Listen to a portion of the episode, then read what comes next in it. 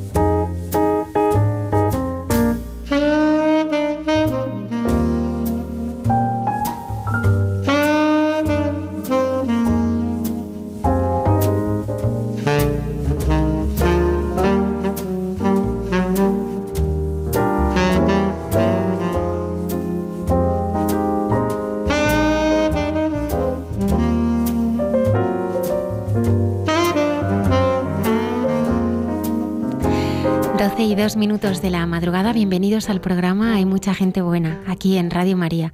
Buenas noches, Padre Isaac. ¿Qué tal? Buenas noches, Almudena.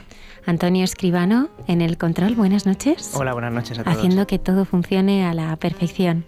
Bueno, intenta, se intenta. Claro que sí. Esta noche tenemos con nosotros al Padre Rafael Huete. Buenas noches. Muy buenas noches a esta querida familia de Radio María y muchas gracias por vuestra invitación. El padre Rafael en su juventud se alejó de Dios porque experimentó que le estaba arrebatando todo lo que quería. A su hermano mayor, que murió con 17 años, y su ilusión de ser olímpico en baloncesto. Pero luego él lo cambió todo. Así es, Dios quita y pone.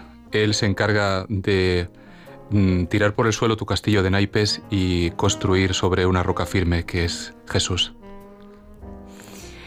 Nos acompañará también el padre Alberto, Alberto Rollo, consultor en la Congregación para la Causa de los Santos, y hablaremos de, Catherine Drexel, que fue una religiosa estadounidense, segunda santa católica de Estados Unidos. Conoceremos eh, su vida y, y su historia. Los oyentes pueden ponerse en contacto con nosotros a través de todas las redes sociales. Y Padre Isaac, no sé si sabes que este fin de semana se, se estrena una película, Contemplación. Contemplación. Sí, que estuvimos hablando en el último programa el viernes pasado. Tuvimos con nosotros a dos personas ciegas, entrañables, José Antonio y Arturo. Hemos querido rescatar algunos eh, de los momentos que compartimos el pasado viernes con ellos. Esta es la cinta 1, pista 1. Notas sobre la ceguera.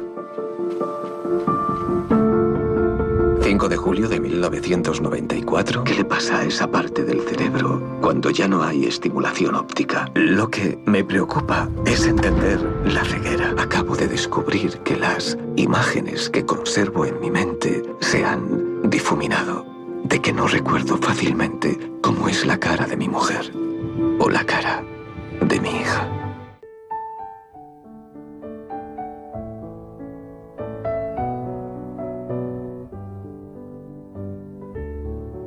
La ceguera poco a poco me fue abriendo la luz interior porque vi, la, mm, vi como una obra estaba construyendo en mí a costa de, de aparecer la cruz, pero yo estaba cambiando mi manera de pensar, mi manera de actuar y mi manera de ver las cosas desde dentro hacia afuera. Entonces era más superficial y empezaba a ver pero empecé todo a ver eso desde, desde un poco el encuentro con la, con la cruz del Señor.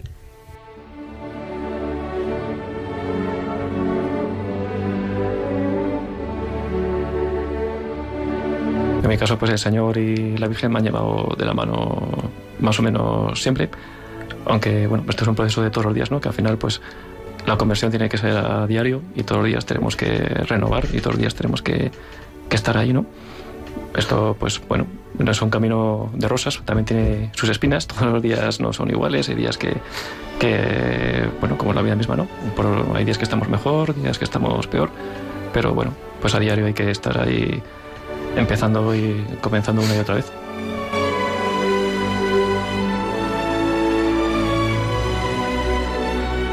Todas las cosas que nos van pasando en la vida, pues yo por lo menos siempre lo he visto que, he ido muy cerca de la mano de- del Señor y de, y, de la, y de la Virgen y que pues nunca han dejado que, que me aparte y todo lo que ha ido pasando pues ha sido para estar cerca de ellos.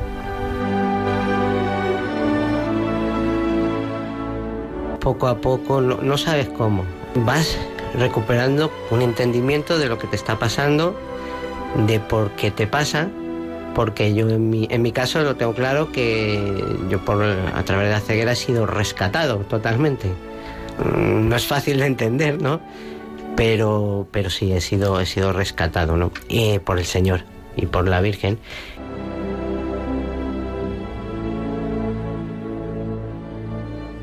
y que aunque no lo veas, sea una noche oscura, pero que al final está ahí y que, y que al final pues siempre está la luz y que es por algo y que pues al final todo tiene todo tiene su lado positivo y que el Señor sabe más y sabe eh, por qué no.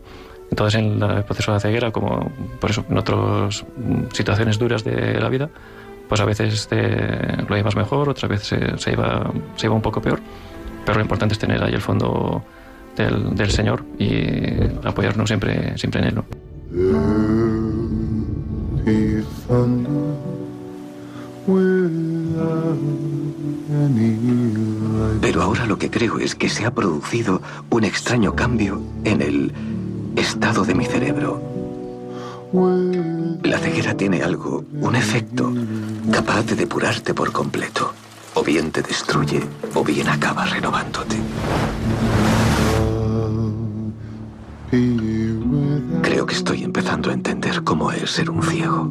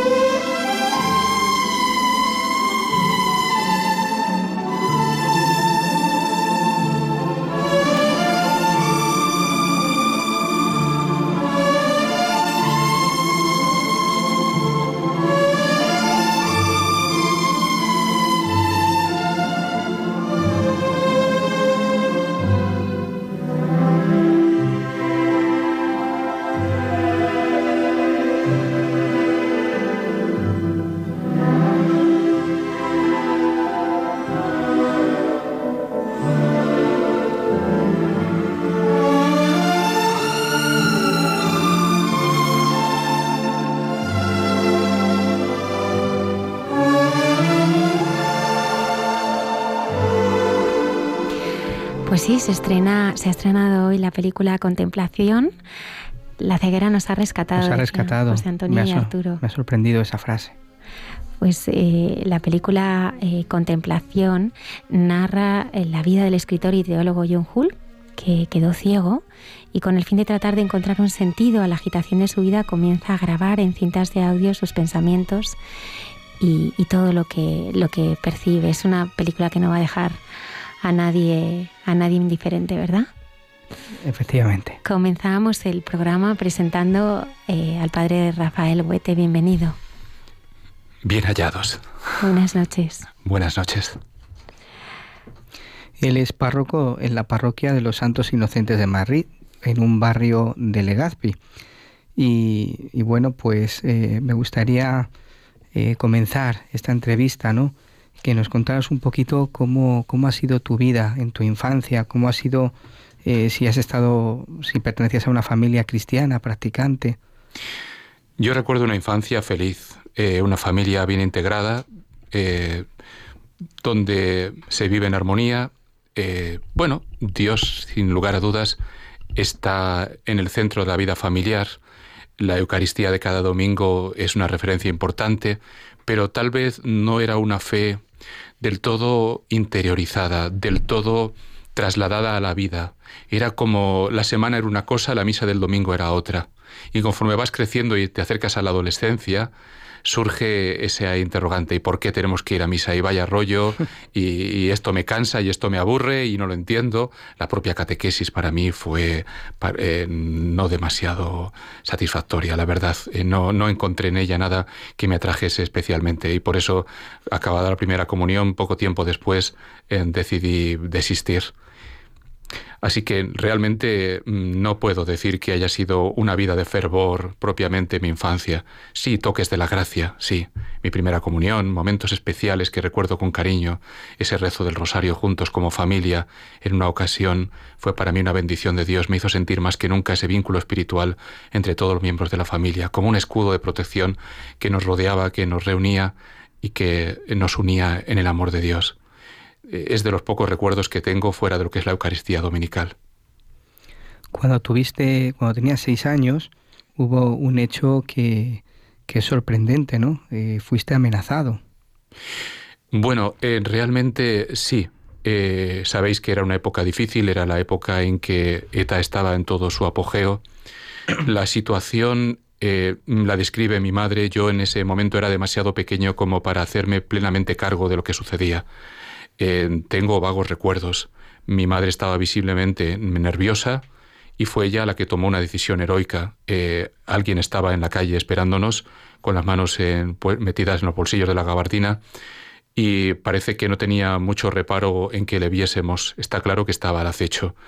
Eh, mi madre en ese momento entendió que venían a por mi padre y ya tomó la decisión heroica de ponerse en el flanco de mayor peligro. Se quedó cubriendo las espaldas de mi padre, asumiendo lo que pudiera pasar, y a mí me pi- me pidió que me quedara cerca de mi padre delante de él. Y así hicimos el recorrido, unos 200 metros desde la mercería hasta la casa. Fueron eh, pues dos minutos, pero que realmente parece que en dos minutos pasa la vida entera. Eh, cuando llegamos al portal de la casa vimos un coche que estaba esperando. Eh, la persona que nos seguía por detrás se acercó al coche, dialogó con el conductor del coche, al final decidió meterse y se fueron. Hubo un momento que también en tu vida que, que viviste una terrible tragedia que eso a ti pues personalmente no te dejó indiferente, ¿no? Hubo un momento incluso que llegaste a, a rebelarte con Dios por este acontecimiento que te sucedió cuando tenías 14 años. Así es. Este no puedo decir que lo recuerde vagamente. Este dejó impronta. Dejó impronta y, permanecerá para el resto de mi vida. Yo llegaba a casa después de hacer una compra que me había encargado mi madre y cuando llegué entré al comedor de la casa y me encontré a mi hermano tirado en el suelo, eh, envuelto en un charco de sudor eh, debajo de una montaña de papeles. Eh, había salido corriendo a pedir ayuda, llegó a acercarse al teléfono y en ese momento cuando intentó cogerlo se cayó desplomado. Se agarró al cajón y cayeron todos los papeles encima de él. Cuando yo me encontré esa escena, intuí que estaba grave, estaba muy grave. No sabía qué le estaba pasando, pero sabía que era algo muy serio. Salí corriendo a pedir ayuda y en ese momento yo ya en medio de mi crisis de fe, y hacía tiempo que me había apartado de un camino de vida cristiana, eh, yo me dirigí a Dios y realmente le planteé un desafío. Dije, si estás ahí y me escuchas, has de saber una cosa. Si preservas la vida de mi hermano, yo te entrego la mía, eh, la suya por la mía. Yo mismo me sorprendía de lo que estaba diciendo, pero lejos de echarme para atrás dije, bueno, lo he dicho y lo mantengo. Si salvas la vida de mi hermano, yo te entrego la mía. Así, bueno, pues pasaron unos días, eh, mi hermano fue llevado al, hospital en, en, vigilancia intensiva, estuvieron haciéndole varias pruebas y llegaron a la conclusión de que se había roto una arteria cerebral a consecuencia de un aneurisma que en ese momento nosotros no habíamos identificado previamente para prevenir la situación y que las expectativas de sobrevivir eran prácticamente nulas. Con lo cual nos dijo el médico abiertamente, mire, hay dos opciones. Si su hijo sale adelante, se va a quedar como un vegetal. Y lo más probable, no obstante, es que muera. Ese fue el momento donde me llevé el golpe más fuerte de toda mi vida. Me hundí y, y vi a mi madre hundirse. Y para mí era un doble hundimiento, el mío propio y, ver el dolor reflejado en el rostro de mi madre. ¿Y qué pasó en ese momento? Te dirigiste de nuevo a Dios, ¿verdad? Pues sí, efectivamente, fue un momento de rabia, fue un momento de impotencia, fue un momento de algún modo de decir, eh, no has querido escuchar mi súplica, pues bueno, pues en tal caso que sepas que yo tampoco voy a cumplir ninguna palabra, ninguna promesa, porque no entiendo que tú hayas escuchado la petición que te he hecho. De modo que fue como un, una postura de premeditada, de premeditado enfado con Dios, ¿no? Ni más ni menos. Es como decir, bueno, pues se acabó tú y ya no tenemos, tú y yo no tenemos más que ver de, ahora en adelante. Antes de continuar, aquí una cosa que sí eh, me gustaría que, que me pudieras hablar, ¿no? Habitualmente cuando suceden estos acontecimientos uno tiende a rebelarse, ¿no? Como nos estás contando ahora. Si ahora mismo eh, tuvieras que explicarme cómo poner a Dios, cómo meter a Dios aquí, ahora, desde tu experiencia después de tantos años, en aquel momento te rebelaste. Hoy mucha gente se revela cada vez que hay algo negativo, que suceden pues, tragedias, ¿no? ¿Qué le dirías a estas personas hoy, después de haber vivido lo que has vivido, eh, con referencia a esto, ¿no? Eh, Sabes, si me hubieras preguntado esto hace unos años, eh, quizá desde una eh, perspectiva moralista le habría dicho, no, no, no tienes motivo para enfadarte y por lo tanto reflexiona sobre tu postura, estás haciendo mal. Yo hoy en día le digo a, a mucha gente que le veo en esta postura de enfado, pídele a Dios el libro de reclamaciones. ¿no? Como dicen en todos los, en todos los establecimientos, hay, hay un libro de reclamaciones a disposición del consumidor. Dios es tan bueno, es tan bueno y te ama tanto que hasta en su humildad acepta el libro de reclama, acepta eh, presentarte el libro de reclamaciones. Y de hecho es lo que hizo Job. Job le dijo a Dios, a ver, ¿dónde está el libro de reclamaciones? Que quiero escribir aquí, la espasa calpe te voy a escribir en el libro de reclamaciones. y entonces, pues bueno, eh, quéjate, porque ya es un modo de rezar. Quéjate a Dios. Pero no, pero no dejes de quejarte, persevera en tu queja, porque a través de tu queja va a haber un momento que la gracia de Dios te va a ablandar el corazón, lo va a tocar y te va a dar el revolcón, pero desde el amor desde el amor. Por lo tanto, persevera en la queja, pero no dejes de estar en contacto con Él. Qué buen consejo. A veces se trata mm, de quejarse y de enseñarle al Señor tu corazón herido. Exactamente. No dejarse, dejar, dejar que lo vea. Exactamente. Eh, objetivo 92. Tu sueño era ser un campeón olímpico de baloncesto. Eh, sí, quizá, quizá un tanto ambicioso, pero cuando murió mi hermano yo pensé que eh, tenía que hacer en mi vida algo importante, no solo por mí, sino por él, porque de algún modo necesitaba cubrir las expectativas que mis propios padres tenían sobre mi hermano. Era como un vacío eh, tremendo que había quedado, ¿no? Había, eh, había perdido a mi confidente, había perdido a aquel que de algún modo era para mí como un cimiento en mi propia vida. Y entonces necesitaba hacer algo por él y por mí. Y bueno, pues efectivamente, eh, bueno, mm, eh, parece que no iba mal con el tema de la estatura en proporción a la edad que tenía. y bueno, pues me cazaron por allí. En ese momento ya me había trasladado a Cuenca y me insistieron, me insistieron, me insistieron y ya tanto me hartaron que dije, mira, para dejar de oírlos, voy a ir para allá y van a comprobar que no sirvo para esto. Y parece que no, que lejos de comprobar que no servía, eh, me dijeron, oye, tú prometes y bueno, pues dije, bueno, si vosotros pensáis que sí, pues voy a intentarlo. Al final fue una, droga. Le cogí el gusanillo aquello y soñaba con balones de baloncesto y vivía para el baloncesto hasta el punto de que, bueno, pues eh, me propusieron para la selección regional, fui a la preselección, eh, pasé la primera prueba, llegué a la selección definitiva regional y, bueno, pues eh, parece, parece que todo apuntaba que algún día podría llegar a más. Pero una vez más Dios se me cruzó en el camino. Bueno, simplemente eh, en, unos entrenamientos eh, tremendos que nos eh, ponían en un nivel de, rendimiento deportivo al límite, al límite de tus posibilidades, vi que bueno me faltaba un poco de fuelle. Fui al cardiólogo y efectivamente comprobó que tengo una lesión, una lesión valvular que me permite hacer deporte y tener una vida totalmente normal, pero meterme en el nivel de élite me dijo, bueno, tú verás, es tu vida. Dice, yo no te lo recomendaría. Eh, luego me enteré que hay deportistas que con prácticamente la misma lesión que yo tengo llegaron hasta el final, pero yo asumía que en ese momento alguien me estaba parando los pies, más allá que el del propio cardiólogo, y me estaba diciendo, no, por aquí no es. Así que, bueno, mm, me acuerdo que fue para mí un chasco. Mm, me quedé mirando las zapatillas de deporte, tal como me está hablando el cardiólogo, y escuchaba el run run de su voz mientras yo entraba, me sumergía en mi mundo de reflexión personal. Eh, y decía, no puede ser, no puede ser. Se me corta un camino, se me corta otro. ¿Qué, qué significa esto? Aquí hay un misterio escondido. Y en medio de esa pregunta que me hacía, escucho, se me ocurre volver otra vez eh, al mundo de la comunicación y escucho una frase suelta del cardiólogo. Me dijo, mira Rafael, si hay, eh, hay otras inquietudes en la vida del ser humano, tal vez si eres creyente en Dios puedes encontrar la respuesta de lo que estás buscando. Y yo me estaba preguntando en ese momento, eso, justo eso. Es como si Dios hubiera hablado por sus labios. Si un cura me lo hubiera dicho, lo, lo, habría mandado a freír churros. Pero me lo había dicho un cardiólogo, un cardiólogo, un médico. Y para mí aquello fue tumbativo. Y dije, ciertamente me parece que alguien está llamando a mi puerta. Así que, bueno, pues se me ocurrió ir a un grupo de jóvenes que eh, tiempo atrás me habían propuesto sus reuniones, eh, los jóvenes de Acción Católica de Cuenca. Eh, dije, bueno, pues voy. Eh, estaban preparándose para ejercicios espirituales, dije, voy a ejercicios espirituales. Me dijeron, mira, Rafael, esto requiere una preparación previa, no te queremos desanimar, pero tal vez es demasiado precipitado. He dicho que voy.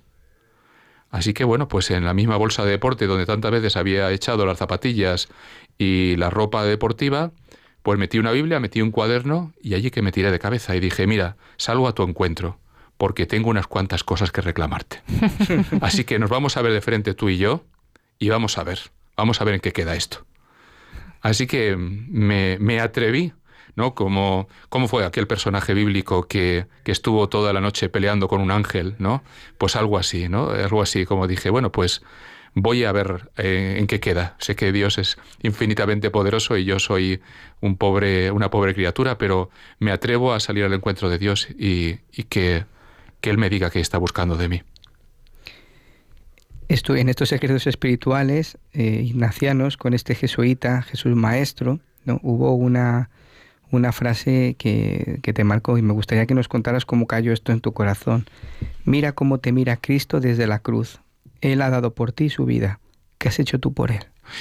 Eh, sí, eh, luego rememorando aquel momento de gracia, un compañero mío me decía, mm, ¿era jesuita o era claritiano? De dejo el margen de duda. En todo caso, lo que no me cabe duda, era el Padre Jesús Maestro, era toda una autoridad en aquella época. Eh, la, la frase exacta que era versificada era un poco distinta, decía, porque hace rima, mira cómo te mira Cristo desde la cruz. Él ha dado por ti su vida. ¿Qué has hecho por él tú? Claro, de primeras uno dice, bueno, pues es una frase bonita, muy bien, es un recurso, es un recurso estilístico para dar unos ejercicios espirituales. Bueno, genial, muy bien, muy bien. Muy brillante el predicador.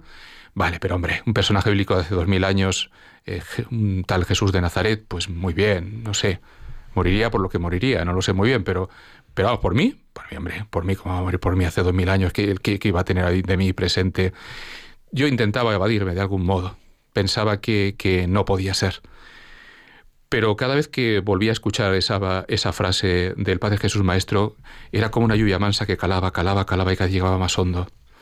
Hasta que llegó un momento en los ejercicios en el cual yo no sabría, no sabría expresar eh, qué sucedió, pero fue como un tsunami, un, eh, un clamor de Dios que no llega por los oídos. Solamente si vives esta experiencia lo puedes entender, porque es una comunicación de Dios al fondo del espíritu, sin ser una comunicación audible. Pero siembra en el alma una certeza tan grande que es más fuerte que una evidencia sensorial. Si ahora mismo yo viera con mis ojos algo, por evidente que fuera, lo pudiera tocar, podría seguir dudando.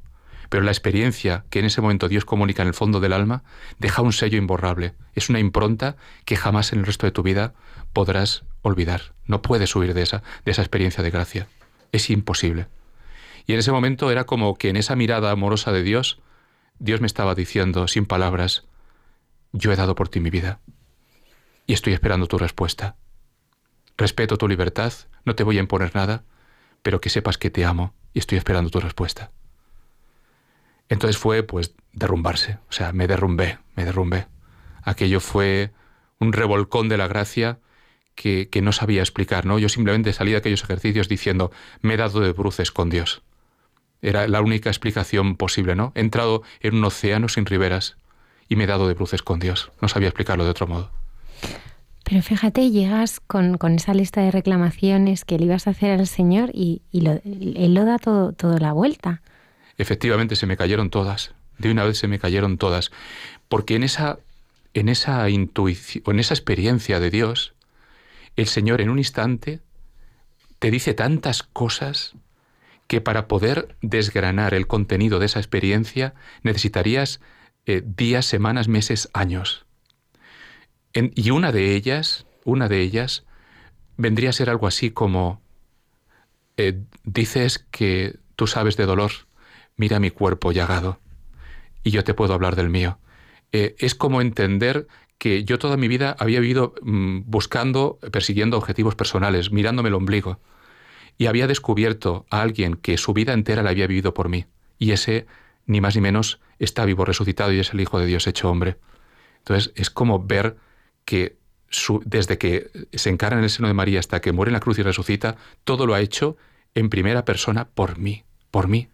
Y no es que te lo diga el Padre Jesús Maestro, es que en ese momento la gracia de Dios lo imprime en el alma y te lo hace entender. Luego entonces experimentas gratitud, vergüenza, gratitud inmensa por el regalo que Dios te está haciendo, pero por otro lado una sensación de vergüenza. Es decir, he sido un egoísta, he sido un egoísta y, estoy ahora delante del amor generoso y desinteresado de Dios. Eh, bueno, es muy pobre lo que estoy diciendo, ¿no? Pero, pero bueno. Y desde ese momento, ¿cómo, cómo es tu relación con Él? Porque, claro, desde con anterioridad a esos ejercicios, mm, pues quizá vivías una vida mucho más separada, ¿no? Y desde ese momento que Él marca esa impronta, empieza ese encuentro personal y, y esa relación de intimidad con Él. ¿Cómo se va fraguando? Así es. Bueno, yo desde ese momento hay dos cosas que no podía dejar de hacer todos los días. Una, echar un partido de baloncesto, que seguí. Bueno, tenemos también que decir a nuestros oyentes que no pueden ver al padre Rafael cuánto mides.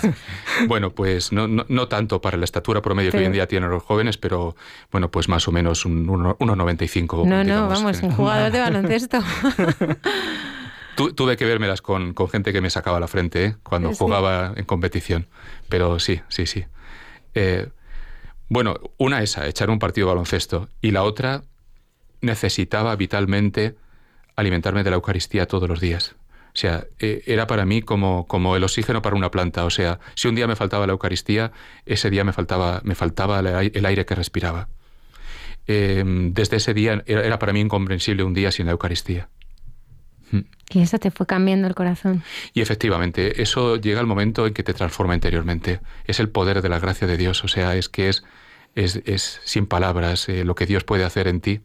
Mm, no tiene palabras. Eh, es, Dios en su propio poder que actúa como tal. Eh, por lo tanto, no es, no es agua que corre del manantial, es el manantial mismo de donde brota el agua. Eso es Jesús Eucaristía. Junto con eso también tuve la suerte de pues, ser introducido en, la experiencia de la oración, en aprender lo que es la meditación diaria eh, y, esa, esa experiencia silenciosa de encuentro con el Señor que va calando y que pasa ahondando en ella. Vamos a detenernos ahí porque me parece muy importante, ¿no? Realmente la, vida de fe eh, tiene su raíz en, esa, en esos momentos de intimidad con Jesucristo, ¿no? ¿Cómo vamos a poder hablar de Él si no estamos con Él? Así es. ¿Y, cómo aprendiste, en, cómo aprendes o cómo, cómo haces oración? ¿Cómo le vas conociendo? A lo mejor hay mucha gente que nos está escuchando y todavía no ha tenido esa experiencia de silencio, de oración con el Señor. Caminos, mira, caminos hay muchísimos, hay muchísimos, y yo no, no postularía que el camino que yo aprendí fuera el único posible, pero en todo caso lo que está claro es, para quien quiera aprender a orar, necesita, uno, la maestra en la oración, que es María, ir de su mano. Dos, sagrario. Necesitas el contacto vivo con la Eucaristía.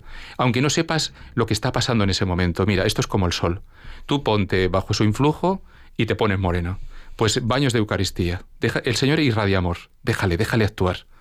Y ya verás cómo Él se encarga de hacerlo todo.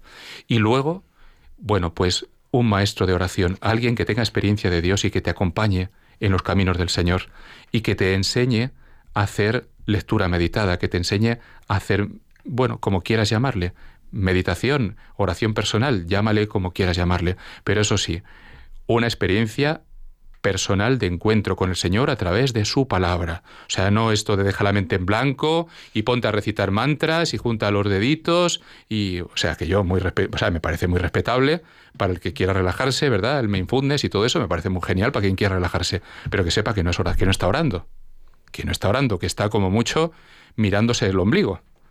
Eh, si necesita orar, tiene eh, que aprenderse, eh, tiene que aprender a abrirse a la experiencia de Dios que es muchísimo más maravilloso que encontrarte solo contigo mismo en el silencio. El primer paso puede ser hacer silencio interior, pero el segundo es abrirte a la experiencia del amor de Dios. Y para eso lee e interioriza en tu corazón. Hay grandísimos maestros de oración. Santa Teresa de Jesús. Santa Teresa de Jesús en sus escritos explica a sus monjas cómo se hace oración. Explica los caminos de introducción en la oración. Y, quien eh, ha tenido esta experiencia te la puede enseñar. Busca a ese sacerdote experimentado en los caminos de Dios que te lo explique y que te vaya introduciendo. El otro día estaba con una persona que me decía, no, yo rezo, pero nada cambia.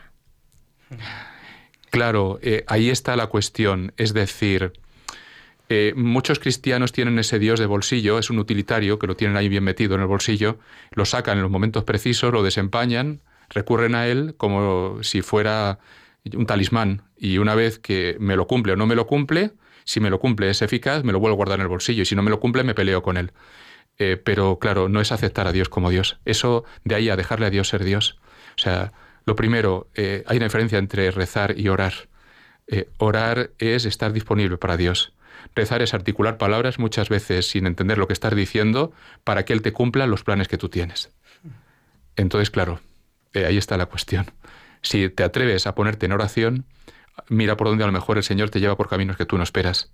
Si en lo que tú buscas es rezar para que Dios te cumpla tus propios planes, pues a lo mejor te decepciona porque es un Dios de bolsillo y es demasiado pequeño el Dios que tú te imaginas en comparación del Dios real. Desde ahí a, a decirle un sí con mayúsculas, ¿cómo es ese camino que vas, que vas recorriendo? Pues ahí digamos que ya me dio un buen revolcón. Eh, ahí ya mm, fue un momento muy fuerte, muy fuerte. Yo de entrar como agnóstico, si a mí al entrar en los ejercicios me dijeran cómo te defines, yo creo que habría dicho que agnóstico. Em, yo salí después de cuatro días pensando seriamente en la posibilidad de dedicarle mi vida a Dios. Eh, claro está, por medio estuvo ese océano, que es inexplicable. Em, pero mm, el momento definitivo fue el momento definitivo fue unos meses después en un campamento de verano, el campamento de los jóvenes de Acción Católica de Cuenca. Em, yo realmente eh, allí experimenté eh, la fraternidad, experimenté mm, eh, la cercanía con jóvenes que tenían una vida piadosa, una vida de, proximidad con Dios y aquello me, me, contagiaba. Yo los observaba y digo, uy, estos a lo mejor son unos fingidos, seguramente serán unos hipócritas. Tengo que pillarlos en sus momentos de soledad. Y cuando yo veía que en soledad también sonreían y estaban alegres, digo, oye, pues me parece que va a ser verdad. Va a ser verdad que son felices. Pues si son felices, yo pensé, si son felices, lo que ellos han encontrado es lo que necesito definitivamente encontrar yo. A ver, yo no dudaba de la experiencia que había tenido en aquellos ejercicios espirituales, pero luego necesitaba aterrizarla en un modo concreto de seguimiento de Cristo. Y yo era muy escéptico con eh, los moldes de cristiandad que yo veía a mi alrededor hasta, hasta aquel momento. Y yo necesitaba encontrar una espiritualidad fresca, de, gente de verdad que estuviera enamorada de Dios y que transmitiera a Dios, y que no fuera por pura ficción, sino que vieras que realmente emanaba de lo interior de sus corazones. Y eso es lo que yo vi en aquel campamento, aquello me atrajo profundamente, quizá bajé eh, el escudo a la defensa, y fue definitivamente una misa al aire libre en un atardecer el sol se estaba poniendo ya entre las montañas. Recuerdo que el sacerdote que dirigía la celebración dijo en ese momento, daos fraternalmente la paz. Yo, como os podéis imaginar, no estaba cerca de ninguno de ellos, o los observaba a todos a una prudente distancia, eh, no sea que alguien se acercara a darme la paz. Eh, y en ese momento dije, bueno, ya que no tengo nadie a mano, entré dentro de mí y me atreví a tener ese gesto de paz con el Señor. Y le dije, bueno, Señor, la paz sea contigo. Fue el segundo momento en el cual viví esa inundación que ya había vivido en los ejercicios espirituales. Es como si el Señor me respondiera una vez más con un océano de paz que me hubiera dado como respuesta. Y en ese océano de paz experimenté la llamada. sentí que el Señor me llamaba a entregar el corazón sin dividir, ese amor indiviso.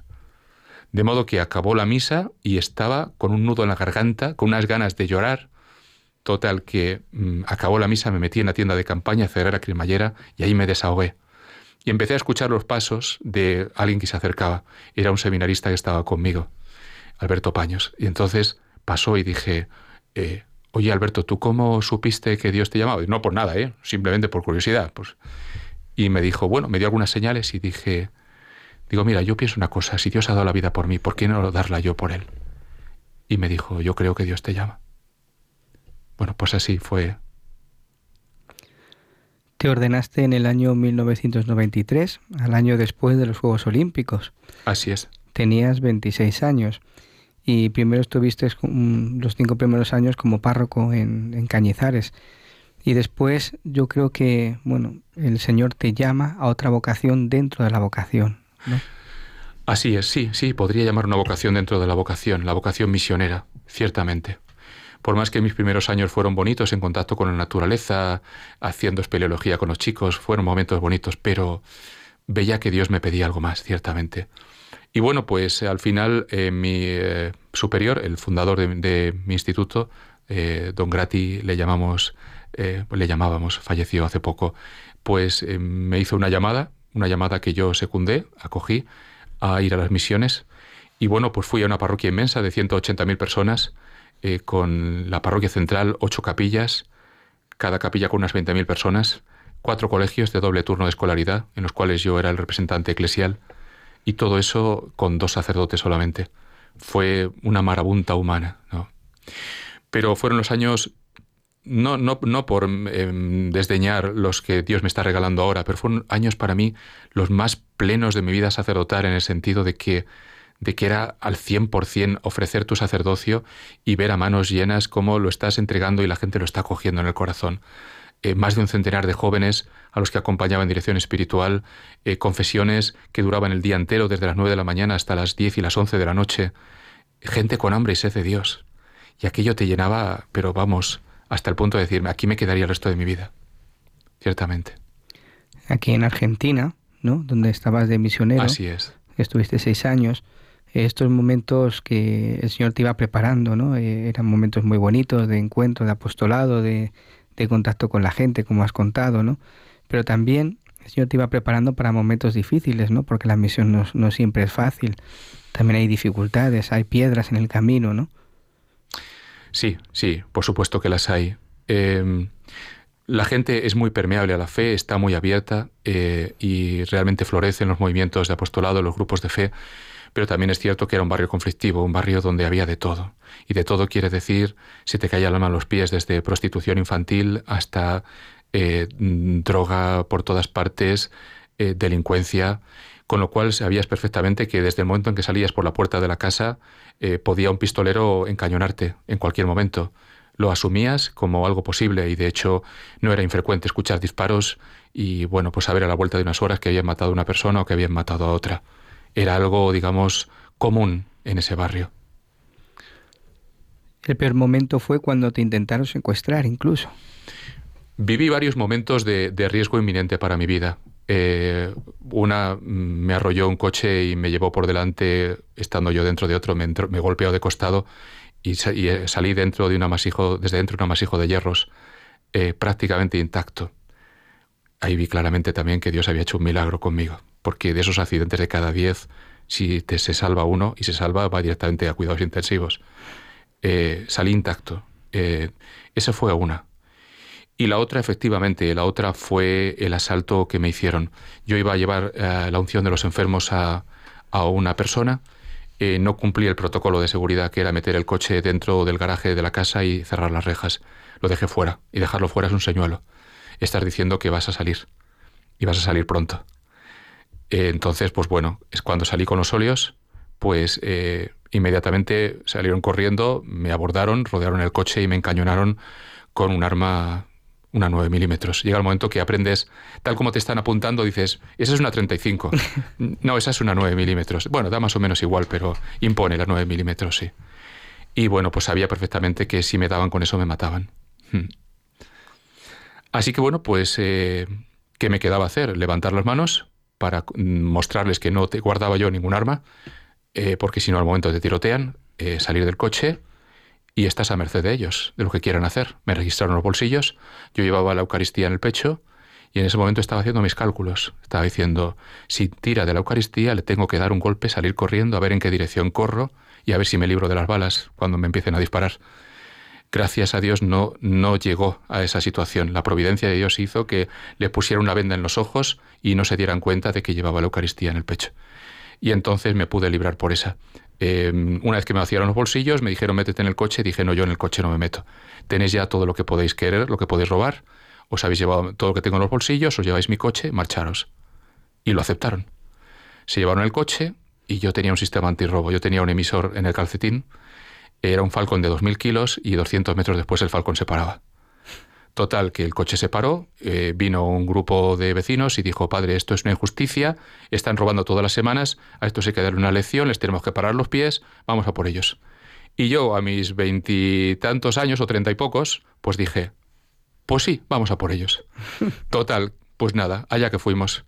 No sé, ocho o nueve personas estábamos, fuimos detrás de ellos, los encontramos, los rodeamos, se asustaron, fueron, salieron corriendo, montamos las piezas del coche que habían desmontado y nos llevamos el coche. Para ellos, robarles lo que te han robado eh, significa una humillación tremenda, porque consideran desde el momento que te han robado que ya es propiedad de ellos. De modo que, bueno, pues mm, consideraban que eso solamente se podía saldar de un solo modo, que os podéis imaginar cuál. Le pusieron precio a mi cabeza y, y bueno, pues amenazaban con que venían a por mí. Pues os puedo decir que fueron los días más bonitos de mi vida porque mm, era volver a nacer cada mañana. Cada mañana era salir por la puerta de la casa eh, sabiendo que no que era incierto si ibas a volver vivo o no, pero por lo tanto se trataba de renovar tu vocación cada día que salías por la puerta de la casa y decir, Señor, por ti he venido aquí a las misiones y si hace falta por ti muero. Eh, estoy dispuesto a todo, Señor, mi vida ya no es mía, es tuya. Cada mañana cuando salía por la puerta de la casa, esa era mi reflexión. Claro, porque seguías haciendo tu vida normal. Por supuesto, yo no, No te podía. apresaba el miedo. Estaba absolutamente expuesto. Yo estaba confesando toda, todo el día. En cualquier momento podían entrar a la parroquia y hacer lo que quisieran. Eh, yo tenía que continuar. Eh, mis fieles me llamaban. Yo no podía esconderme en ningún sitio. ¿No tenías miedo? No sé, eres una sensación extraña, porque de algún modo en ese momento hay una acción especial de Dios en el corazón que te asiste.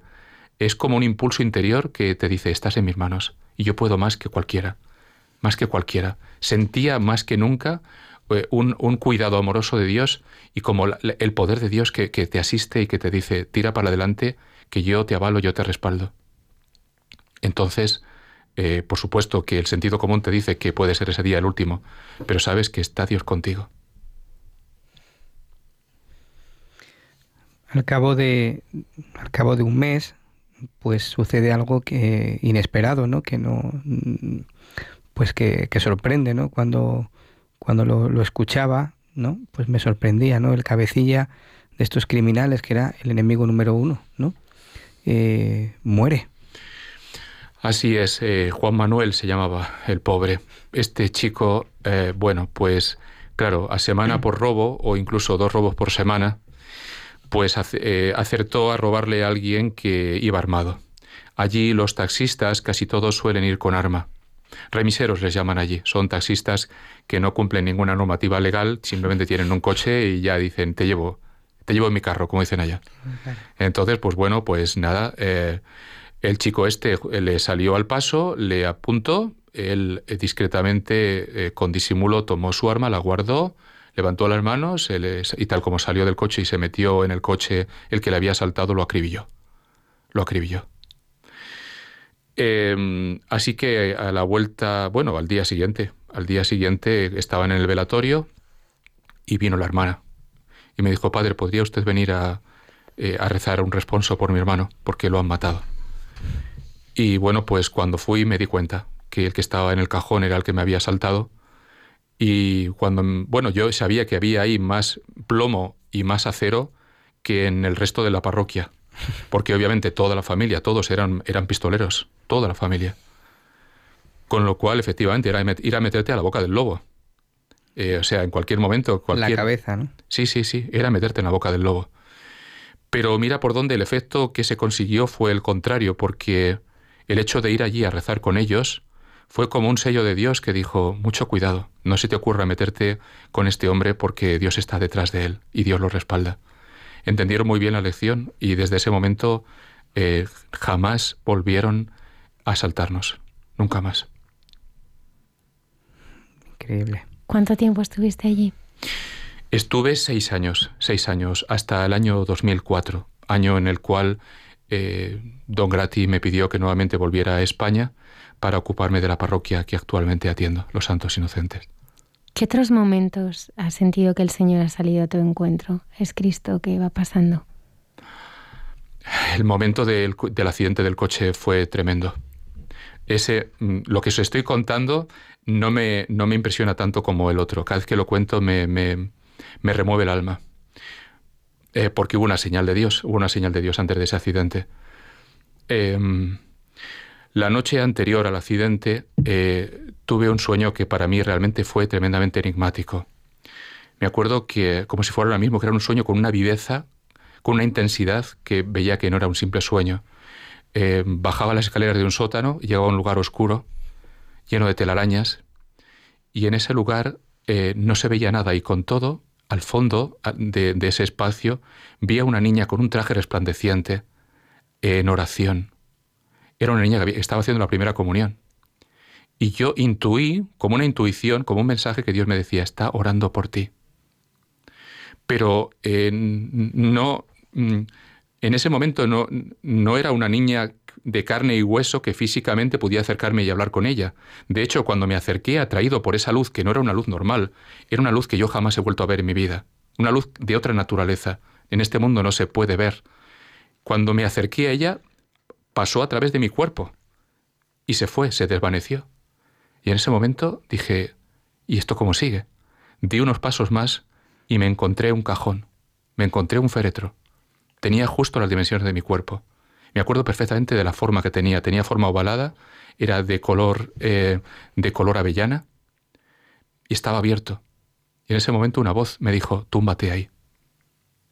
Y yo pensé, Señor, si es tu voz y eres tú el que me llama, mi vida es tuya, no soy yo quien para retenerla. Y fui a tumbarme, fui a meterme dentro de ese lugar. Y en ese momento una voz dijo, no, aún no ha llegado tu momento, vete de aquí, huye. Y me fui. Volví a, volví a encontrar las mismas escaleras por las que había bajado y acabó el sueño. Cuando me levanté, me desperté en un ambiente de presencia de Dios que no me cabía duda de que había sido una señal de Dios. Hasta el punto de que se lo dije a mi compañero, el padre Antonio, que es el presidente general de nuestro instituto actualmente, el sucesor de nuestro fundador. Y le dije, Antonio, he tenido este sueño. Y bueno, lo escuchó y dice, pues sí, la verdad que impresiona, impresiona el sueño. Una hora después estábamos metidos en ese accidente. Estábamos cruzando la avenida principal, Hipólito Yrigoyen, el semáforo estaba verde para nosotros y me dijo mi compañero, Rafael, ya está verde. Y dije, sí, pero aquí no te puedes fiar. aquí no te puedes fiar, hay que andar con cuidado. Había un camión que nos tapaba la visual, yo no, no- no lo vi. Eh, salí y en ese momento un Volkswagen Golf iba a todo lo que daba el coche, se había pasado el semáforo rojo y en vez de frenar aceleró más y lo vi venir como, como vamos, prácticamente como si fuera un cañón, como si fuera un, Sputnik. Eh, cuando ya vio que yo interceptaba en el cruce su trayectoria, frenó, pudieron ser 20 metros, que dejó los neumáticos pegados a la, a la carretera, al asfalto, como, si, como si fuera mantequilla que se está untando, hasta que llegó el momento del impacto. Y yo lo vi como por décimas, milésimas de segundo. Vi la cara de susto del chico, un chico 20 años tendría, no llegaría, agarrado al volante, vi como partía el volante, impactaba con el pecho contra el salpicadero del coche, no llevaba cinturón, y afortunadamente ahí quedó. A nosotros ro- el coche lo dobló entero, lo convirtió en un amasijo de hierros y nos hizo entrar en trompo y dimos, yo no sé, no sé las vueltas que dimos en trompo.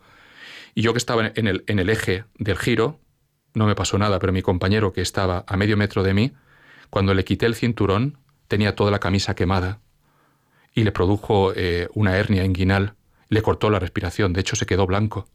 Yo en ese momento eh, miré mi cuerpo, vi que estaba entero, que no me había roto nada, eh, había roto el cristal con el brazo, eh, Fui a abrir y digo, ¿qué pasa? No se abre el coche, no se abre el coche. Claro, es nada más hijo de hierros el coche, pero no reaccionas. Me tiré por la ventana, di la vuelta, intenté reanimarlo y en ese momento llegó ya la gente y, y bueno, volvió a respirar.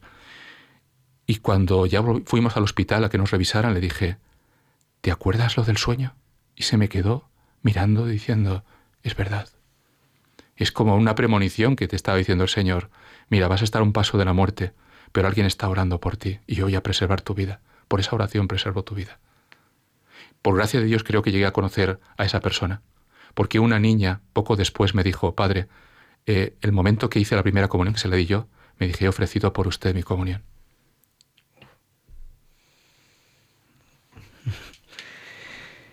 Regresas a Madrid desde Argentina y, empiezas a acompañar también aquí a gente, ¿no? a jóvenes y, ya te metes en la vida parroquial, pues como te, ordenó el superior, ¿no? Don Grati. Eh, sí, bueno, básicamente nosotros nos ponemos a disposición de nuestro obispo porque es el obispo el que, te, el que realmente te asigna un cargo eh, como, como sacerdote, el que te confía una, una, misión. En el ámbito ministerial esto le corresponde a tu obispo. Y bueno, pues él quiso confiarle a Servi Trinitatis eh, la parroquia y bueno, a su vez el, presidente general de mi, de mi, instituto quiso confiar en mí para esa misión. Y bueno, pues fueron años duros, difíciles, difíciles. Difíciles porque yo iba con los esquemas de Argentina y cuando llegué me di contra la pared. Yo empecé a hablar de dirección espiritual y di, diré, ¿qué? ¿Qué es eso de dirección espiritual? Pero que, que usted, que usted, que quiere usted controlar mi vida, que quiere usted decirme por dónde tengo que ir yo. Pero, ¿qué es esto? Eh, nada, nada, nada me di cuenta que todos esos esquemas se me caían en pedazos, que había vuelto a un país eh, culturalmente em, eh, lejano, muy lejano ya a la vida cristiana y que eh, esos caminos realmente que había vivido durante tantos años en Buenos Aires no servían.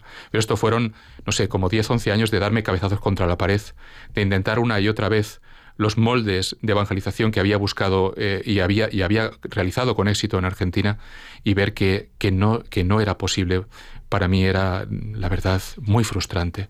Fueron años muy, muy difíciles y de, y de crisis, bien podría decir, de crisis personal, de crisis pastoral, años muy complicados. ¿Quién te sostenía?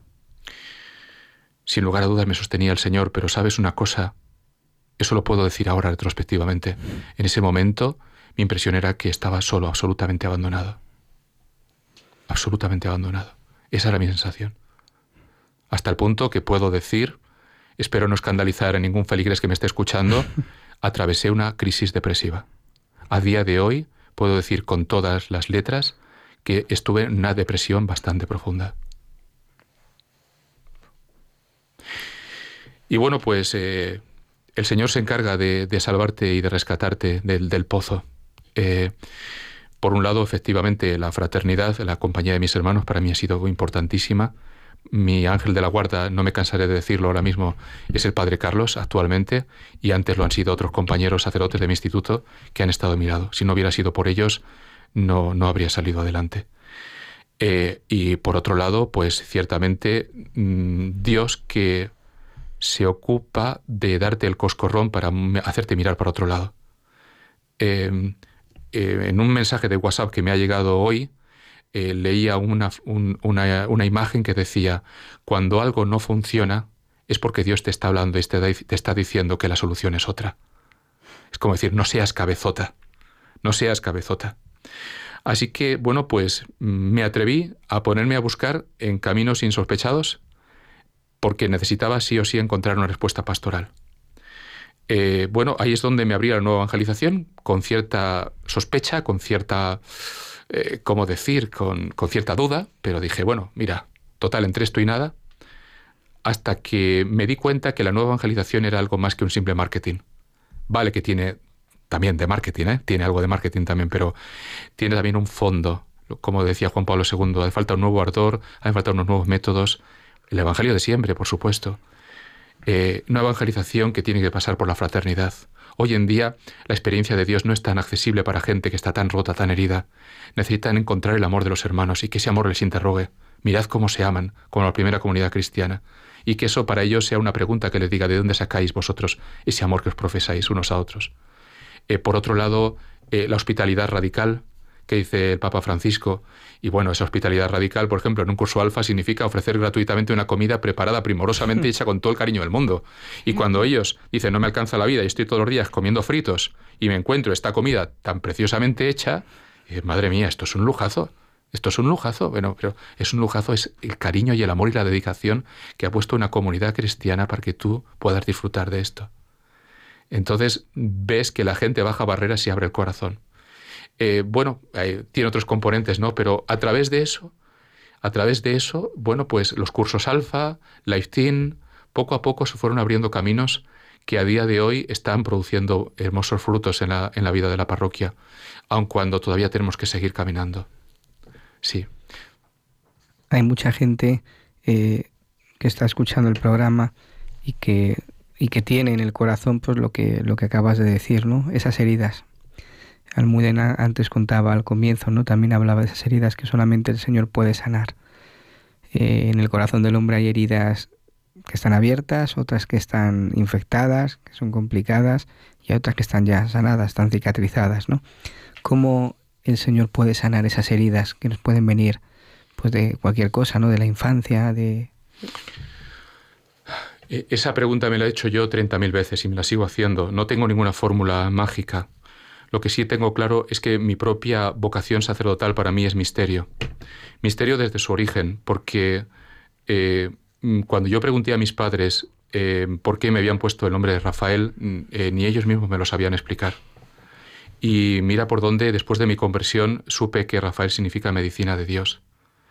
Era una intuición y yo pensé, ah, bueno, claro, medicina de Dios porque Dios me ha llamado a ser sacerdote, ya está, está ya con eso está resuelto el misterio. No, me tuve que dar un segundo coscorrón para darme cuenta de que el Señor especialmente, no solo, pero especialmente me llamaba a dedicarme a los hermanos que más sufren. Y me ha pasado cuando yo viví esos 11 años de experiencia depresiva, de sufrimiento desgarrador al ver que no producía frutos mi trabajo, mi misión sacerdotal. 11 años. 11 años, 11 años atravesando el desierto. 11 años atravesando el desierto. Eh, y cada vez me encontraba más gente sufriendo y más gente herida. Y yo inicialmente pensaba, no, mira, este es otro como yo, mira, mira, espera, espera que encuentre yo primero la solución y luego ya te contaré a ti. Hasta que me llegué a dar cuenta de que el Señor me está diciendo, la, la respuesta de lo que tú buscas la tienes delante de tus narices. Si ese hermano sufriente lo he puesto junto a ti, es porque quiero que tú lo sanes. Y entonces es como decir, ¿qué me estás pidiendo, Señor? Si yo mismo estoy herido, ¿cómo vas a pedir que yo sane a, a otro estando yo herido?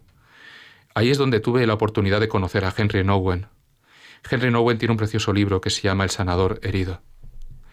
El sanador herido. Es decir, él mismo, que había atravesado una experiencia de sufrimiento tremendo eh, y que eh, su propia experiencia de sufrimiento fue una gracia de Dios para eh, enseñar a otros el camino de la sanación. Solamente cuando has descendido a los infiernos, como dice el credo, descendió a los infiernos, puedes llegar a entender a un hermano que sufre. Eh, y puedes llegar eh, a vivir una experiencia de cercanía con Él y, de, y, puedes cumplir esa misión de mediador. Y es de una mano agarrarte a Cristo, agonizante en la cruz, y desde la otra agarrarte al hermano. ¿eh? Y entonces ahí tú simplemente eres un puente, eres un nexo, y es el Señor el que se sirve de ti como hilo conductor para derramar su gracia, tocar su corazón y sanarlo. O sea que realmente al final eh, el Señor permite durante estos 11 años de, sufrimiento, de soledad, de incertidumbre, pero en el fondo, o sea, lo que Él trata es que su corazón, tu corazón, se parezca más al suyo. Efectivamente. Que sientas como Él siente, que vivas como Él vive, que se sienta solo como Él muchas veces se siente solo o despreciado o no entendido, ¿no? Pero es verdad, ¿no? Es, es como a veces no entendemos bien las cosas de Dios, pero, pero detrás de todo esto, al final está el, el, encuentro con el Señor para que quieras con su propio corazón, no con el corazón de otro, sino con, su, con un corazón de su propia carne. Así es. Ciertamente, ciertamente, es esto lo que el Señor te regala día a día. Eh, cada día que constatas tu propia pobreza, tus propias heridas, y cada día que acude a ti otra persona herida, vuelve el Señor a cuestionarte, decir, Señor, ¿por qué cada día uno me envías? ¿Por qué? ¿Qué me estás diciendo con esto? Y es ahí como el Señor mm, te hace primero descubrir tu radical impotencia para que hagas un acto de reconocimiento absoluto de que es pura gracia y que es solamente Él el que puede actuar en ese momento y sanar. Primero Dios te quiere eh, presentar delante de un espejo para que veas tu propia fragilidad y tu propia pobreza. Y solo cuando por fin te rindes ante esa experiencia y, te abandonas en el Señor y le dices, bueno Señor, sabiendo como sé que yo no puedo nada, solamente te puedo decir, si tú me has traído a esta persona, solamente tú puedes hacer algo por esta persona. Por lo tanto, pone en mis manos lo que tú le quieras dar. Y en ese momento yo se lo ofreceré, sin saber ni lo que le estoy dando. Y me ha pasado más de una vez decir, Padre, es que eso que me dijo o eso que... Pero perdona, ¿qué te he dicho yo? Pero si es que ni me acuerdo. Sí, porque me dijo aquello. Pues es que no me acuerdo habértelo dicho. Te lo habré dicho, pero sinceramente no me acuerdo. Y sinceramente, pues sí, es así. Es el Señor. Es el Señor. Pero para eso hace falta un, un ejercicio de docilidad. Yo estoy lejos de, ese camino de docilidad todavía. Sé, sé que todavía necesito eh, más coscorrones. Bueno, en el sentido cariñoso, porque el Señor lo da muy cariñosamente, pero que necesito todavía aterrizar más, ¿no? Pero día a día el Señor me lo va enseñando. Pero hay algo también muy importante de, de tu historia, ¿no? Me acuerdo hace ya algún tiempo, ¿no? Cuando entrevistamos a las, a las clarisas, eh, mujeres que, que están rezando, ¿no? Todo el día, ¿no? Y le preguntaba al padre Isaac, pues eh, sobre, bueno, pues lo más importante en la oración, ¿no? Y una de las cosas que decía, aparte de ir como, como uno está siempre, ¿no? Es permanecer. Y yo veo en la historia, en tu historia, estos 11 años, pues ese abandono y esa confianza para haber permanecido, ¿no? A través del sufrimiento, de, no entender, ¿no? Y es verdad que el Señor para hacer su obra, pues necesita que permanezcamos y que resistamos muchas veces, ¿no? A- al sufrimiento, ¿no? Para hacer la obra que, que Él quiere hacer en cada uno de nosotros. Eh, sí, efectivamente. Permanecer, resistir, no sé. En ese momento cuando estás caminando por el desierto te da la sensación de que ya no te queda una gota de agua, que no ves en el horizonte ni lejanamente un oasis.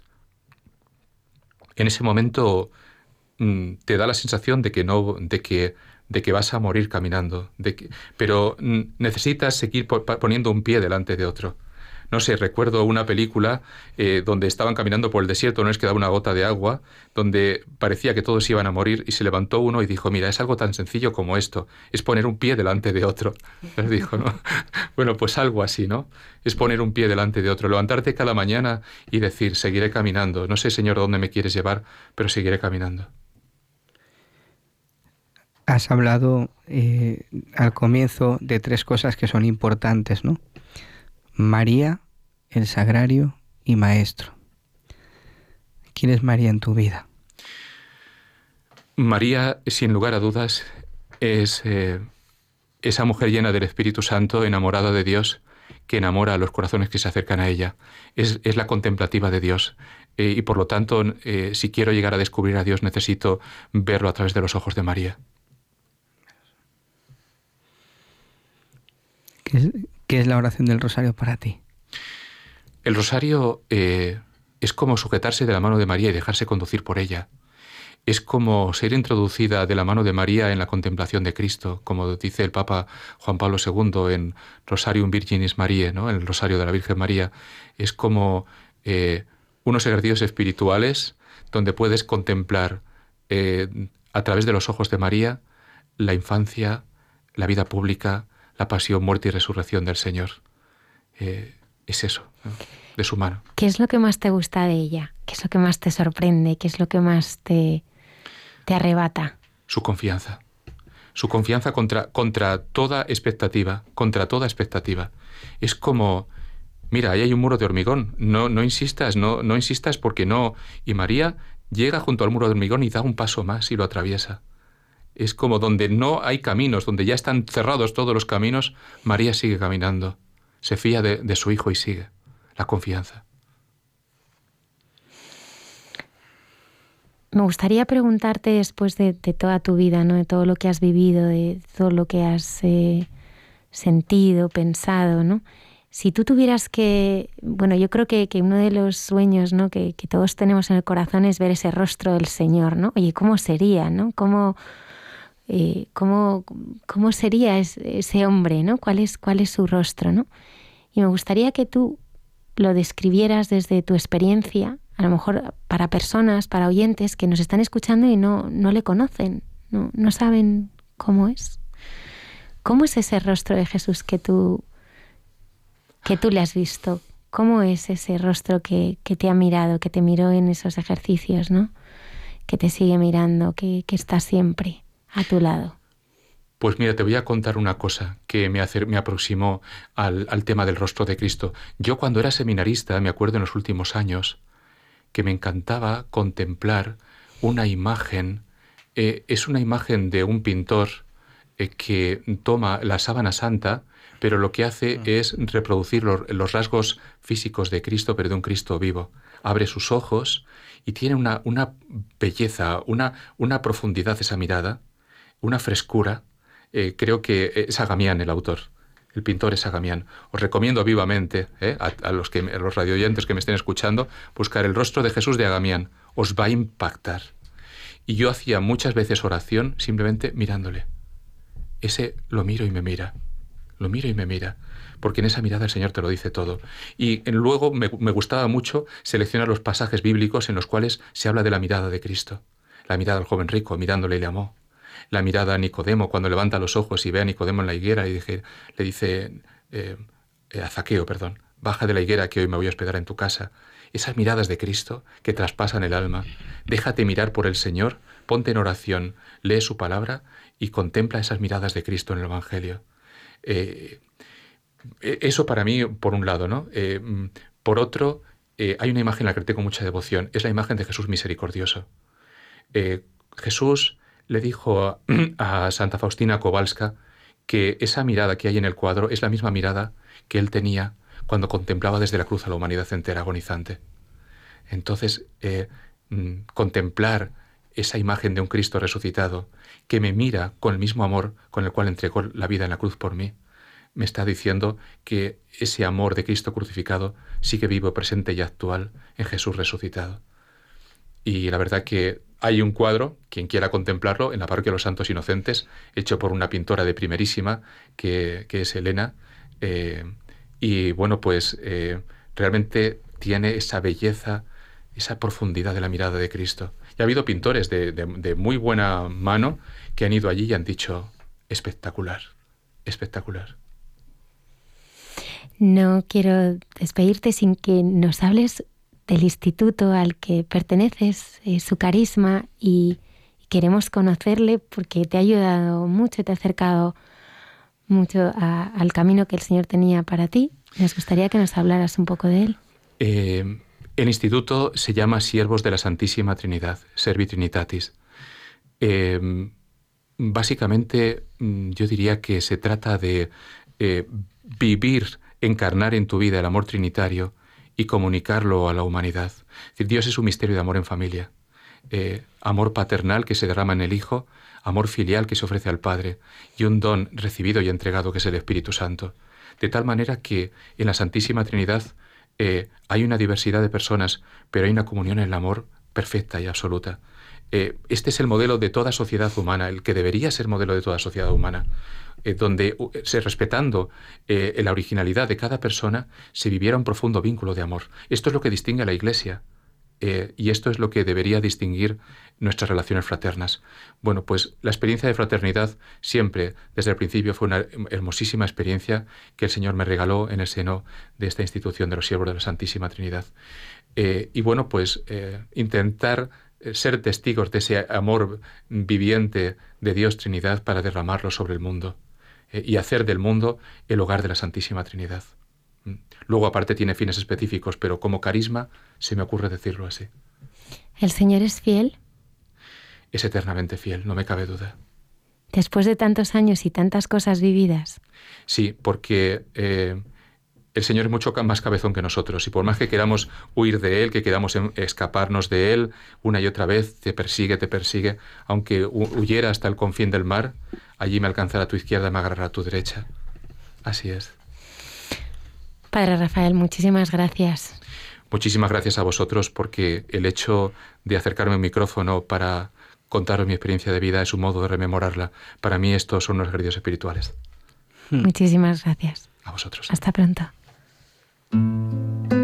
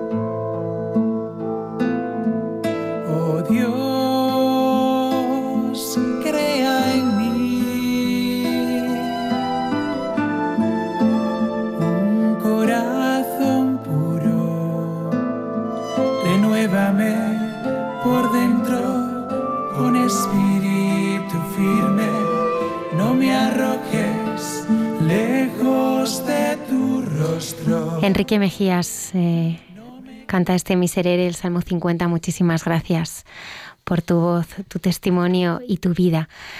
El pasado lunes hacía 15 años de los atentados de Atocha, en que perdieron la vida 193 personas y resultaron heridas casi 2.000. Un día para el recuerdo y la oración y también para anunciar que el odio solo lo puede derrotar el amor y el rencor solo se vence con el perdón. Hace dos años entrevistamos a Esther Sáez, que se puede considerar la superviviente con heridas más graves de aquel terrible atentado.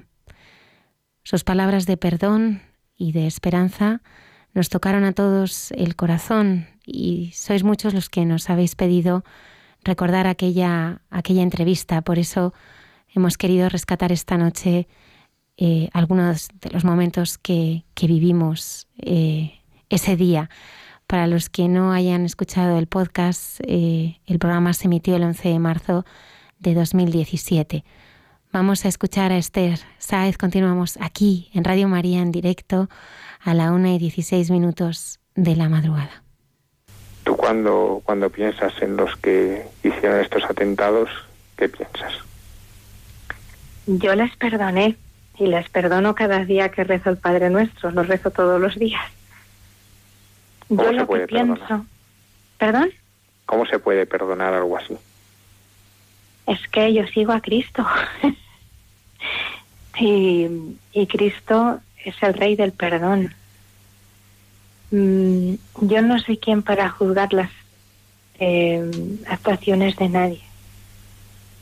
Yo solo sé que todo el mundo tiene una oportunidad más para enmendar la vida y que as- mientras hay vida hay esperanza. Entonces, cualquier persona puede volver a encaminar su vida y llegar hacia Dios. Yo lo único que pienso es que ojalá enmienden su vida. Si yo tuviera la oportunidad de tenerlos delante de mí, no les preguntaría. Les diría que vinieran a una vida mejor. María Fida Moro, que es una de las hijas de Aldo Moro, el político democristiano que fue primer ministro italiano en dos ocasiones, fue asesinado por las Brigadas Rojas después de 55 días de secuestro y ella se acercó a, a algunos de los que habían asesinado a su padre, cuando estaban ya en la cárcel, ¿no? Y hizo una experiencia de, de un camino de reconciliación con ellos y entrevistada decía María Fida, para mí el perdón no es una opción, es una obligación. Y decía también, el perdón nos puede hacer mejores a nosotros mismos, ¿no? Claro. Eh, es una obligación, sí, porque es un mandato del Señor, pero ¿cómo se puede vivir este mandato del Señor? ¿Dó- ¿Dónde encuentra uno la fuerza para poderlo vivir? Realmente no es un mandato, no es una imposición. El Señor no impone, el Señor sugiere, sugiere en nuestra conciencia y en nuestro corazón. El perdón brota de uno mismo cuando todas sus heridas las pone en el corazón de Cristo. Si uno realmente se enamora de Cristo, y todos sus dolores, todos sus miedos, todos mm, sus agobios, todas esas cosas, todo, sufrimiento, todo su sufrimiento, lo lava en la sangre de Cristo, no hay otra manera, porque al final todos deberíamos aspirar a encontrarnos con Él cuando nos fuéramos de, de esta vida, ¿no? Entonces, a mí lo único que me importa es que cuantos más vayamos a la presencia del Señor, mejor. Y para eso necesito imperiosamente sentirme perdonada por Dios. Y para eso primero tengo que perdonar yo. Pero cuando tantas personas tienen, tienen dificultades para perdonar cosas mucho más pequeñas, ¿no? Pues, pues cosas a veces que realmente son ridículas comparado con una cosa así, ¿no? Eh, ¿Tú qué les podrías decir, no? A las personas que tienen dificultad para perdonar, ¿tú, tú qué les podrías decir? Bueno, a esas personas les diría que primero tienen que hacer un viaje al interior de su corazón. Porque muchas veces esas cosas em, son fruto de, de actuaciones de otras personas que, que nunca han querido elaborar, ¿no? Se han quedado en el daño primero y nunca lo han querido eh, interiorizar. les diría que, que tienen que, que analizar su propia conciencia y su propio corazón y ponerlo en la presencia del Señor. Y entonces desde ahí levantarse y mirar al que tienes enfrente.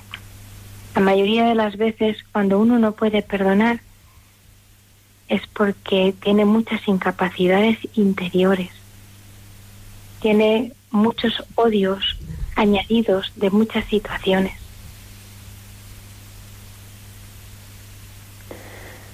Precisamente el diario El Mundo publica una carta de Vera de Benito. Vera de Benito tenía nueve años cuando murió su padre Esteban de Benito en uno de los trenes.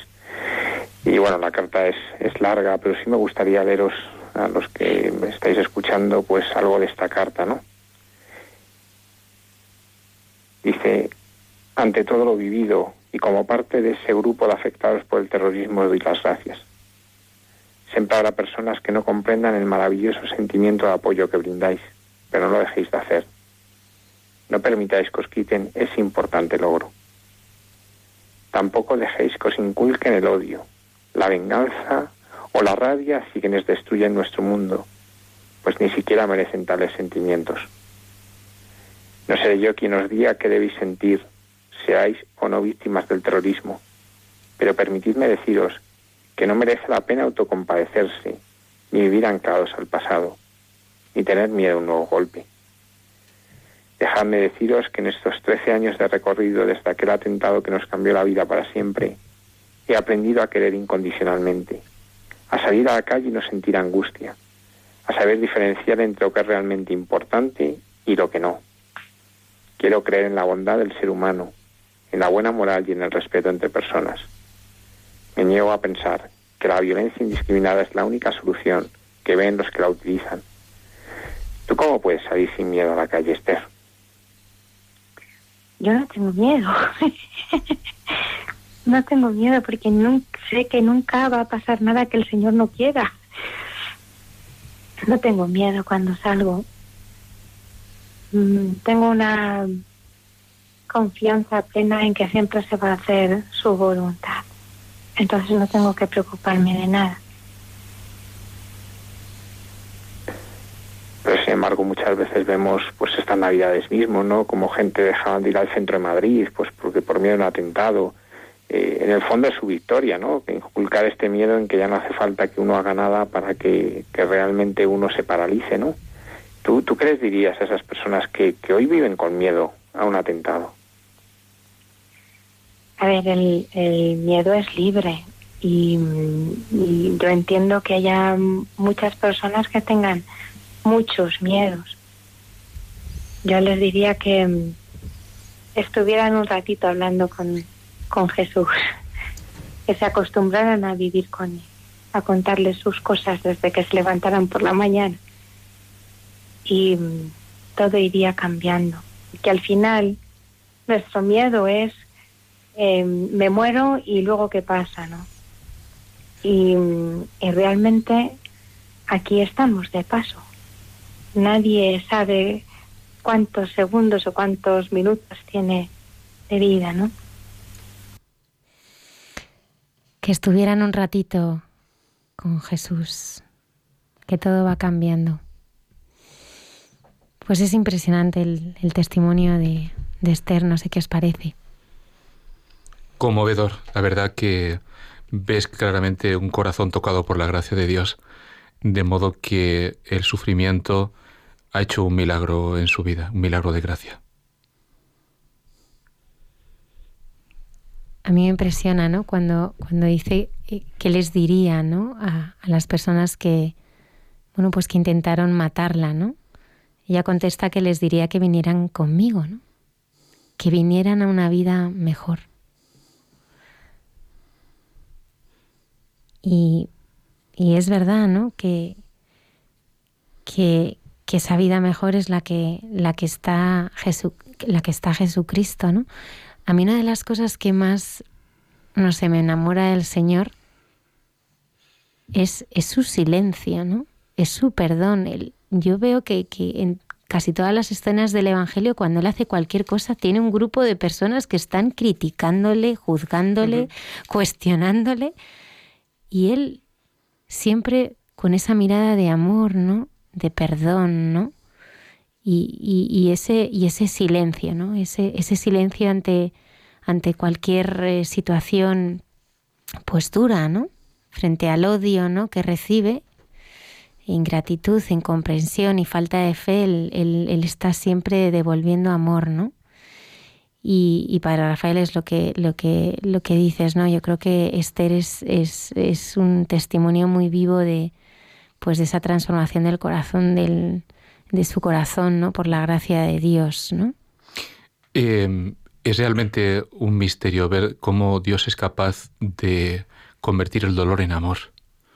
Es como, como el hierro que entra en la fragua y de repente eh, cuando actúa ese fuego parece más fuego que hierro, eh, sin perder tu propia identidad, obviamente, pero es una transformación hasta el punto que la criatura eh, llega a, un, a, un, no sé, en, en, alguna medida como San Pablo, decir vivo yo, pero no soy yo, es Cristo quien vive en mí. A mí me ha conmovido esto que dice, se puede perdonar porque yo sigo a Cristo. Que es, es un alivio ¿no? poder escuchar esto, ¿no? Se puede perdonar. Porque hay mucha gente que no lo escucha o que no, no lo ha escuchado nunca, ¿no? Y el Señor dice en el Evangelio, amad a vuestros enemigos. ¿no? Y el, haber escuchado esta, el testimonio de esta chica me hace recordar estas palabras de Cristo, ¿no? Amad a vuestros enemigos, pero no lo dice eh, y búscate la vida, ¿no? Sino Él te va a dar la gracia para que podamos amar. Y ese amor conlleva el perdón, por tanto se puede perdonar. ¿Cómo vivís vosotros la confesión? Porque es, es un don maravilloso, ¿no? O sea, esa capacidad de poder perdonar en nombre de Jesucristo, ¿no? Pecado confesado, pecado olvidado, ¿no? Mm, cuando tú mismo has sido testigo en tu propia vida del milagro de gracia que Dios ha hecho en tu corazón, cuando te has acercado destrozado y has visto que el Señor te ha mirado a los ojos y te ha dicho yo te perdono y ha hecho de ti una criatura nueva, eh, entonces realmente te haces un entusiasta del sacramento del perdón. por todas las parroquias que he pasado, siempre he buscado embellecer ese espacio de la confesión para que lejos de verse como un lugar tenebroso se vea como un lugar luminoso donde Dios te acoge en su misericordia. Y siempre he puesto una frase. La frase que tengo allá en la parroquia es venid a mí los que estáis cansados y agobiados y yo os aliviaré. Luego, por lo tanto, es un Cristo que carga con, con tu propio peso para darte la libertad interior. Te quita esa losa que pesa en tu corazón. Para mí es igual la experiencia esa, ¿no? La, experiencia de liberación, de, liberación y de abrazo, ¿no? En uno de los programas de, Radio María sobre el Padre Pío, eh, preguntaba yo concretamente un día eso, ¿no? Donde uno se siente abrazado, ¿no? Donde me he sentido yo abrazado alguna vez, y yo he dicho en, la confesión, ¿no? donde yo me he entregado con arrepentimiento, con dolor de corazón y donde he recibido esa misericordia, donde he recibido ese abrazo de Cristo que me ha impulsado a seguir adelante, que me ha dado la vida nueva, que me ha dado la luz para poder caminar, ¿no? Pero sobre todo, eh, al poder descubrir esto y experimentar que, el Señor no me apunta a mi delito, que no está siempre con el dedo acusador, eso es lo que hace que, yo pueda transmitir a este Dios misericordioso, ¿no? Dios que me ama, que me quiere como soy, a pesar de mis dificultades, a, pesar de mis pecados, de, de las heridas que pueda tener, ¿no? No es un Dios rencoroso, ¿no? sino que es un Dios amoroso y misericordioso. Y el Padre Pío pasaba horas y horas confesando. Pasaba grandes horas porque sabía que la confesión era el lugar donde también desataba las almas del, poder del mal, del demonio, ¿no? Y, y, también pues donde, donde él entregaba el abrazo de Cristo, ¿no? Porque la gente iba a confesarse con él, pues precisamente porque recibían el abrazo, sentían ese sentirse querido por Dios, ¿no? Por medio de, de un sacerdote, de una persona. Junto al Padre Pío descubrimos cada semana en Santos de Andar por Casa eh, mm, historias eh, conmovedoras que inspiran nuestra vida. Esta noche vamos a conocer a Catherine Drexel, una religiosa estadounidense, santa católica, hija de un banquero de Filadelfia. El 12 de febrero de, 1900, eh, 1891, Catherine fundó las Hermanas del Santísimo Sacramento para indios y gente de color. Desde los 33 años hasta su muerte en 1955 dedicó toda su vida y su fortuna a ayudar a los demás. Vamos a escuchar de la mano del padre Alberto Rollo algo más sobre su vida.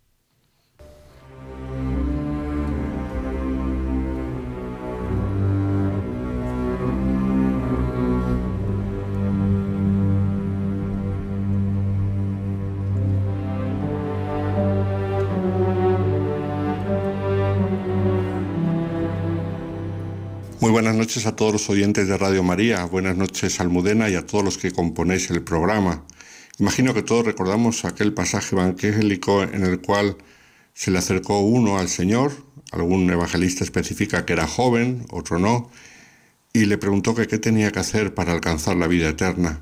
Y entonces Jesús mirándole con cariño le abrió todo un horizonte de generosidad y de entrega, pero acaba este pasaje del Evangelio diciendo que él se retiró triste porque era rico. Y Jesús dijo que qué difícil le iba a ser a los ricos entrar en el reino de los cielos. Todos lo recordamos. Pues hoy nosotros queremos hablar en esta sección de Santos de Dar por Casa de una santa que siendo rica y muy rica supo decir que sí al Señor, para que nos demos cuenta que no se trata del dinero que tenemos en la cuenta corriente o que tenemos en la tarjeta de crédito o incluso lo que llevamos en el bolsillo, sino la cuestión es el dinero que llevamos en nuestro corazón. Esta santa es la segunda santa nativa de Estados Unidos, Santa Catherine Drexel, que fue beatificada y canonizada por el Papa San Juan Pablo II. La primera santa de Estados Unidos, nacida allí, como sabemos, fue Santa Elizabeth Bailey Seaton, de la cual tuvimos ocasión de hablar en otra ocasión. Pues la segunda fue Santa Catherine Drexel.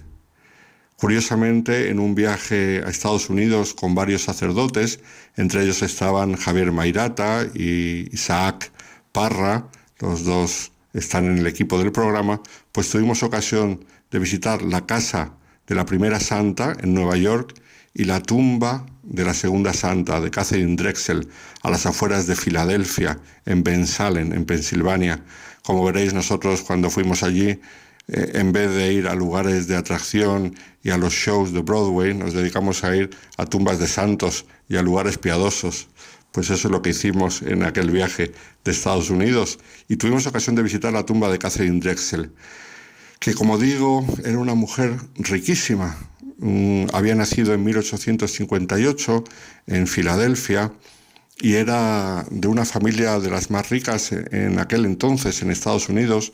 Su padre era Francis Anthony Drexel, que era un banquero y filántropo multimillonario. Y su madre era Anna Langstroth, que murió cuando Catherine tenía solamente cinco semanas de vida. Era la segunda hija del matrimonio. Y entonces, pues las hijas fueron cuidadas por un tío suyo hasta que el padre se volvió a casar y se casó con Emma Bouvier en 1860, que fue como una auténtica madre para estas hijas, pero no solamente desde el punto de vista físico, sino también desde el punto de vista espiritual. ¿Por qué? Porque les enseñó a ellas dos y luego a otra hija que tuvo en este segundo matrimonio, mm, el padre, pues a las tres les enseñó algo fundamental en la vida, y era que había que ser generosos, que el dinero que Dios les había dado, y ellos tenían muchísimo, tenían que usarlo para el bien de los demás, que no podían acumular tesoros en la tierra, sino pensar de acumularlos en el cielo. Ella misma, Emma Bouvier, se dedicaba a obras de caridad, muchísimas, y desde pequeña Catherine y sus hermanas la ayudaban. Cuando Catherine estaba empezando la juventud, su madrastra tuvo un cáncer que la llevó a la tumba, un cáncer terminal que le duró tres años de grandísimos sufrimientos.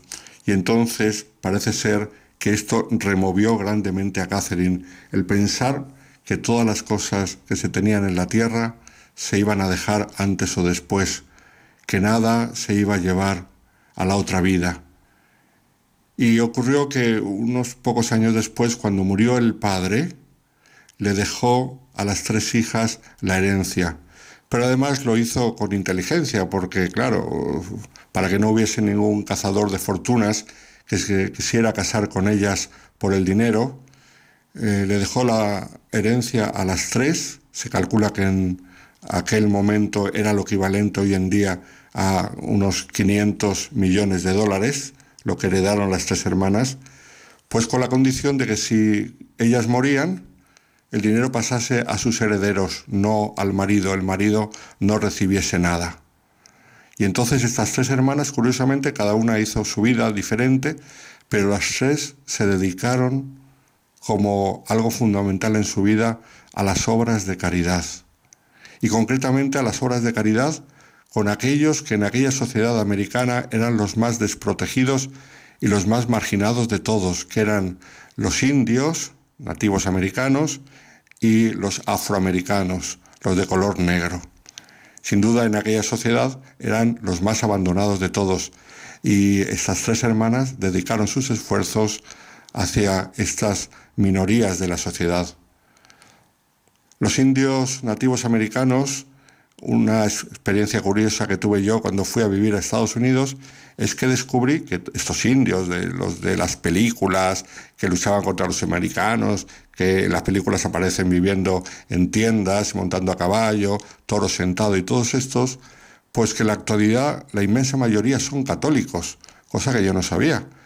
Y descubrí que son católicos pues por la labor tan grande que hicieron con ellos algunos personajes, entre ellos muchos sacerdotes jesuitas, la madre Catherine Drexel, luego veremos cómo se hizo religiosa, y otros grandes santos y, grandes cristianos católicos de América que no solamente no les despreciaron, como hizo la sociedad americana, no olvidemos que aquello fue una auténtica masacre, casi acabaron con los nativos indios americanos, y los que quedaron los redujeron a unas circunscripciones de los cuales difícilmente podían salir y podían llevar una vida normal, era prácticamente imposible, pues hubo mucha gente de iglesia que les ayudó.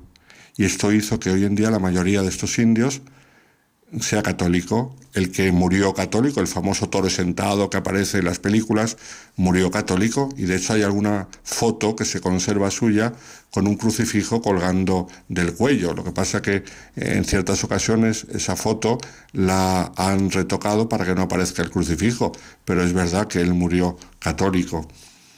Pues Catherine Drexel mm, tuvo ocasión en su primera juventud de hacer un viaje hacia el oeste del país y ver la situación terrible de opresión y de desprecio en que vivían estos indios nativos americanos. Luego más adelante en su vida tuvo ocasión también de visitar el sur del país. Con las leyes de discriminación ya se había abolido la esclavitud, pero todavía los negros eran tratados con grandísimo desprecio, los peores trabajos, segregación, no podían ir a los hoteles, a los restaurantes donde iban los blancos, no podían compartir los cuartos de baño de los blancos, etcétera, etcétera. Todo lo que hemos visto en las películas, pues eso ocurría realmente. Y entonces ella mm, pensó junto con sus hermanas que tenían que hacer algo por todos estos oprimidos de aquella sociedad en una ocasión que tuvieron de ir a Roma y visitar al Papa, que en aquel momento era León XIII, le pidieron al Papa que mandase misioneros para ayudar a todos estos nativos americanos, indios y a la población de color.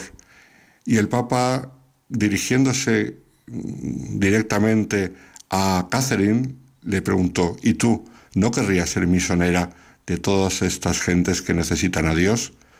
Y eso la removió de tal manera que Catherine decidió dejar el compromiso matrimonial que tenía, renunciar a casarse y hacerse religiosa, lo cual por supuesto apareció en todos los ecos de sociedad, en los periódicos, que renunciaba para hacerse religiosa católica, lo cual en aquella época estaba bastante mal visto, porque también había mucha discriminación hacia los católicos y se hizo religiosa de la caridad para después fundar una nueva congregación la congregación de las Hermanas del Santísimo Sacramento, fue la primera congregación en Estados Unidos dedicada exclusivamente a trabajar con negros y con indios.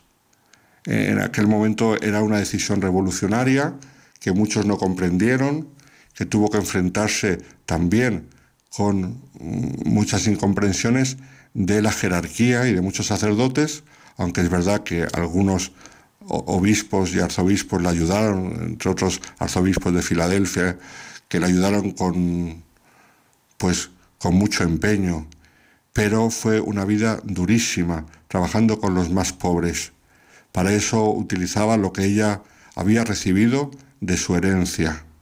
Fijaos que la herencia solamente, en aquella época, estamos en 1800 y pico, mm, puesta en el banco, lo que recibían las hermanas al día eran mil dólares de intereses. Era un dineral lo que tenían. Y ella toda su parte la dedicó. Fijaos que con el dinero de las hermanas y tal, mm, se han hecho grandes empresas en Estados Unidos, incluso una universidad muy prestigiosa de Filadelfia, la Universidad Drexel. Pues ella lo quiso dedicar todo a los pobres y a los necesitados. Ayudó al primer sacerdote de color que se ordenó en Estados Unidos cuyas virtudes recientemente han sido reconocidas heroicas y que sufrió muchísimo por la discriminación de ser de color. Y ayudó también a otras muchas vocaciones. Fue una mujer que hizo muchísimo bien y vivió muchos años, porque murió a la edad de 96 años, pero los últimos 11 años los pasó con grandes sufrimientos de la enfermedad. Ahí es donde se dio cuenta que no todo era cuestión de trabajar con los demás, sino que la oración, ella lo escribe en diversas cartas, la oración era una vocación tan, tan importante para trabajar con los demás que ella notaba que el Señor la invitaba a pasar los últimos años de su vida como contemplativa. Catherine Drexel fue incluida recientemente en el año 2011 en, por decirlo así, el panteón de mujeres ilustres de Estados Unidos. Y su labor ha sido reconocida eh, por la Iglesia y también por la sociedad americana, que nunca ve con buenos ojos las obras de los católicos, pero que en este caso se ha rendido siempre a la grandeza de esta mujer. Pues le vamos a pedir al Señor que también nosotros sepamos usar nuestro dinero, nuestros talentos, todo lo que tenemos para ponerlo al servicio de los demás, que no seamos de los que se retiran tristes porque tenían mucho dinero como aquel joven rico, sino de los que saben responder al Señor con generosidad. Muy buenas noches a todos los oyentes de Radio María.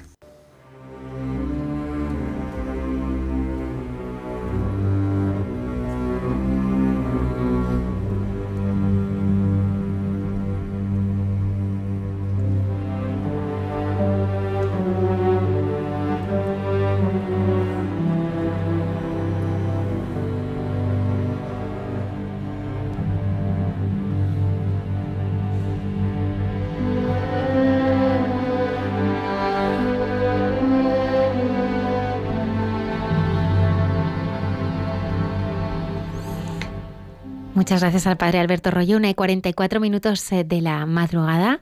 Continuamos aquí en el programa de Mucha Gente Buena. Recordar a nuestros oyentes que se pueden poner en contacto con nosotros a través eh, de una dirección de correo electrónico de mucha gente buena arroba radiomaria.es y que también eh, pueden entrar en contacto con nosotros en las redes sociales, Facebook, Twitter e Instagram.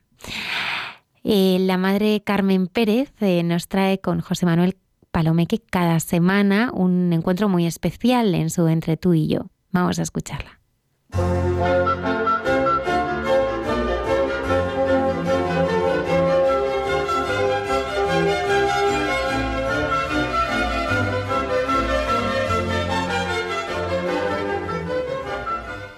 Buenas noches, queridos radioyentes de Radio María.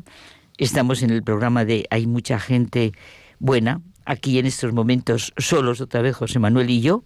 Sí, aquí, a estas horas. Eso es. En las que nos traen. En estos momentos de intimidad, pero muy bonitos. Y hoy nosotros vamos a hablar de eso, nosotros y la misericordia. ¿Qué te parece? Seguimos con las bienaventuranzas. vamos allá. Bienaventurados los misericordiosos, porque ellos alcanzarán la misericordia. Dice nuestro amigo Jacques, exacto, que la quinta bienaventuranza tiene una estructura particular que es distinta de las otras. La recompensa prometida, la misericordia, es idéntica a la que se pide practicar. Impresionante lo que nos dice el Señor y nos lo dice constantemente. Sed misericordiosos como vuestro Padre es misericordioso.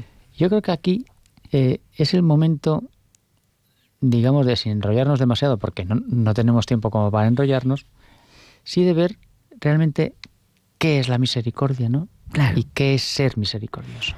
Fíjate, José Manuel, yo, tú lo sabes, vitalmente necesito, lo que más quiero y necesito es la misericordia de Dios. El sacramento de la confesión es el amor misericordioso de Dios Padre y así lo quiero vivir.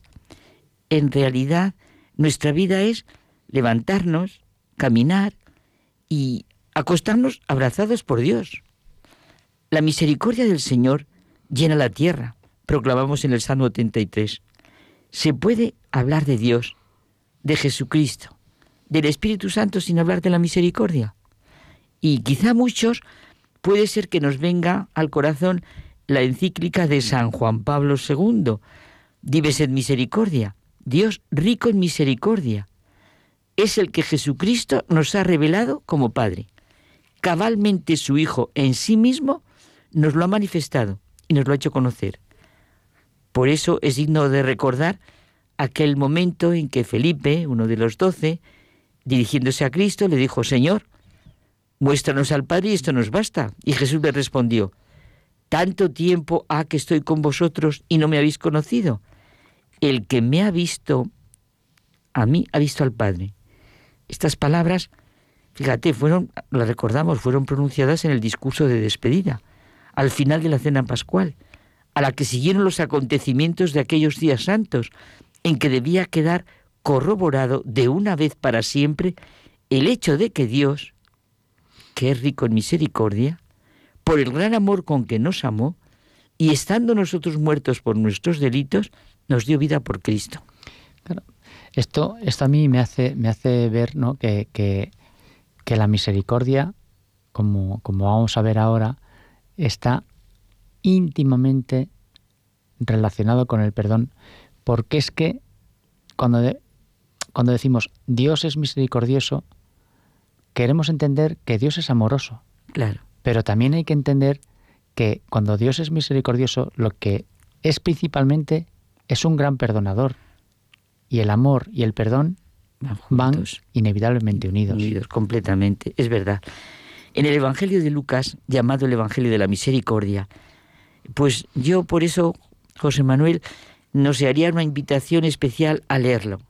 Ya en el comienzo María proclama la misericordia. Jesucristo es realmente el rostro de la misericordia del Padre. Es la revelación de la misericordia del Padre. Oye, qué consuelo sentir que toda la vida de Jesús se sintetiza en la palabra misericordia. ¿Y cómo no recordar el título que recibe Jesús en el Evangelio de Lucas? Amigo de pecadores y publicanos. Y nos dice con palabras y con hechos que no ha venido a llamar a los justos, sino a los pecadores.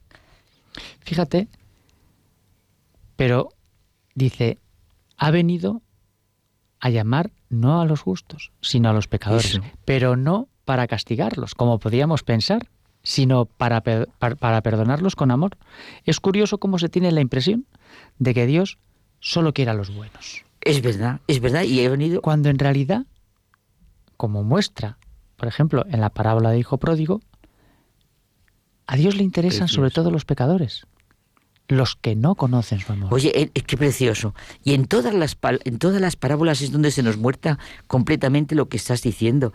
Esa es la revelación de Dios, del Dios en el que creemos, el que acabas de describir, José Manuel.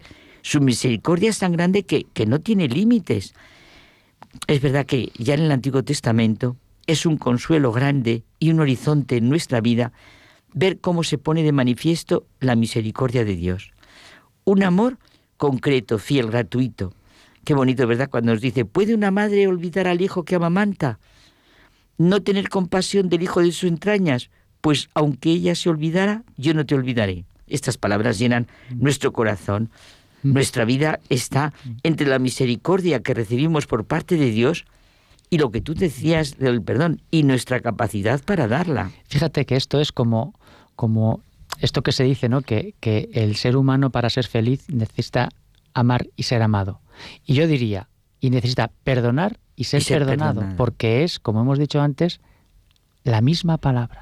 A mí eso que dices me impresiona mucho. Por eso, cuando dices, perdónanos como nosotros perdonamos, yo siempre siento, Señor, quiero, si me siento perdonada por ti, ¿a quién no voy a perdonar? Es verdad, si nos sentimos perdonados por Él.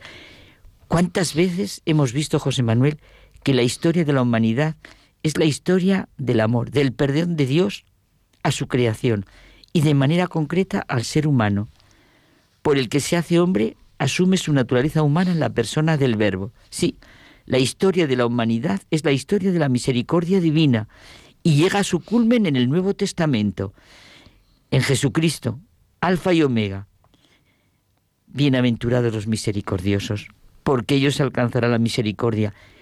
Y yo creo, José Manuel, que con lo que tú decías del perdón, toca todos los aspectos de la vida humana Claro. comprensión, veracidad, aceptación, bondad, amor, benevolencia, paciencia, respeto, agradecimiento, fidelidad. Vamos, la ética más rica para la vida humana.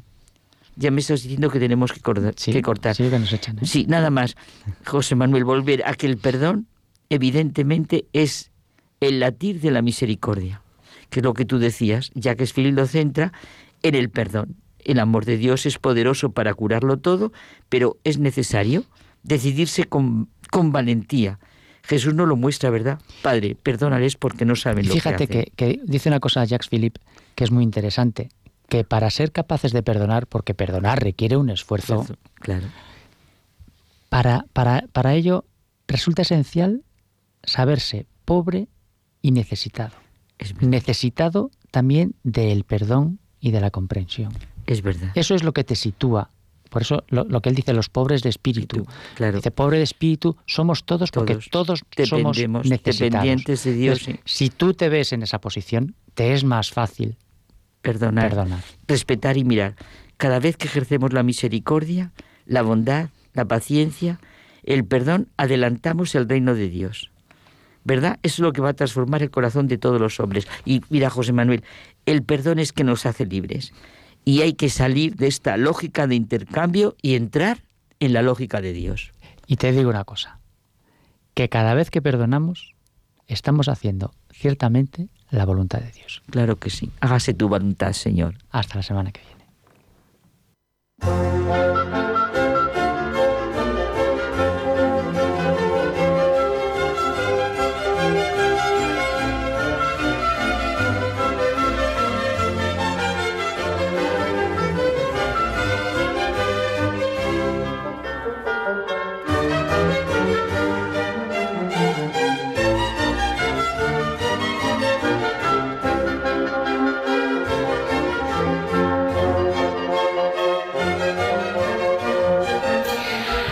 Pues este fin de semana para Isaac hay que ir al cine, ¿verdad, Antonio? Vamos a ir a ver eh, Contemplación, más sobre todo animados por, por José Antonio y, y Arturo, que estuvieron el viernes pasado en, en nuestro programa. Muchas gracias, Antonio, por todos los audios que, que has preparado, nos han encantado. Muchísimas gracias. Gracias a, gracias a vosotros siempre. Padre Isaac, Qué bonito programa, sí, el ¿verdad? Padre Rafael Qué Huete testimonio tan nos precioso. ha ayudado muchísimo. Y nos ha, nos ha abierto nos ha abierto nos ha abierto caminos. Nos queda apenas eh, un minuto para terminar el programa. Queremos dar las gracias a nuestros oyentes, animarles también a que pueden descargarse todos nuestros eh, programas eh, en el podcast y invitarles a que estaremos aquí en directo, no faltaremos puntuales a nuestra cita el próximo viernes en el programa Hay mucha gente buena. Terminamos como más nos gusta hacerlo, que es eh, rezando. Que tengáis una feliz y santa semana. Muchas gracias por estar ahí.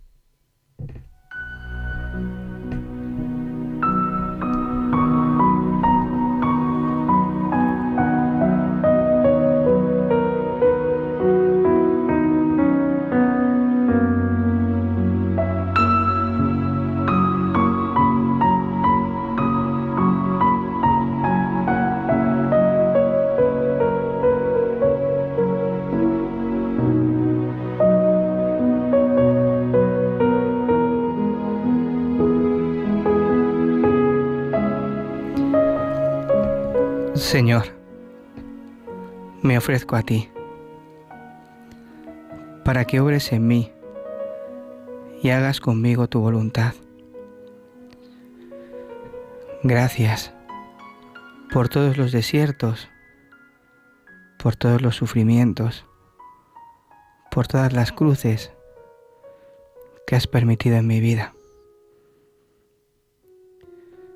En ellos experimento un signo de tu amor, de tu presencia, de tu cercanía.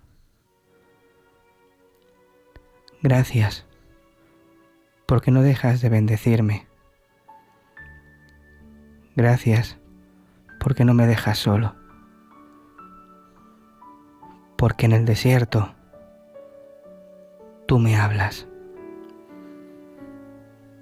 Enséñame cada día a decir sí en la cruz, a descubrirte que estás conmigo.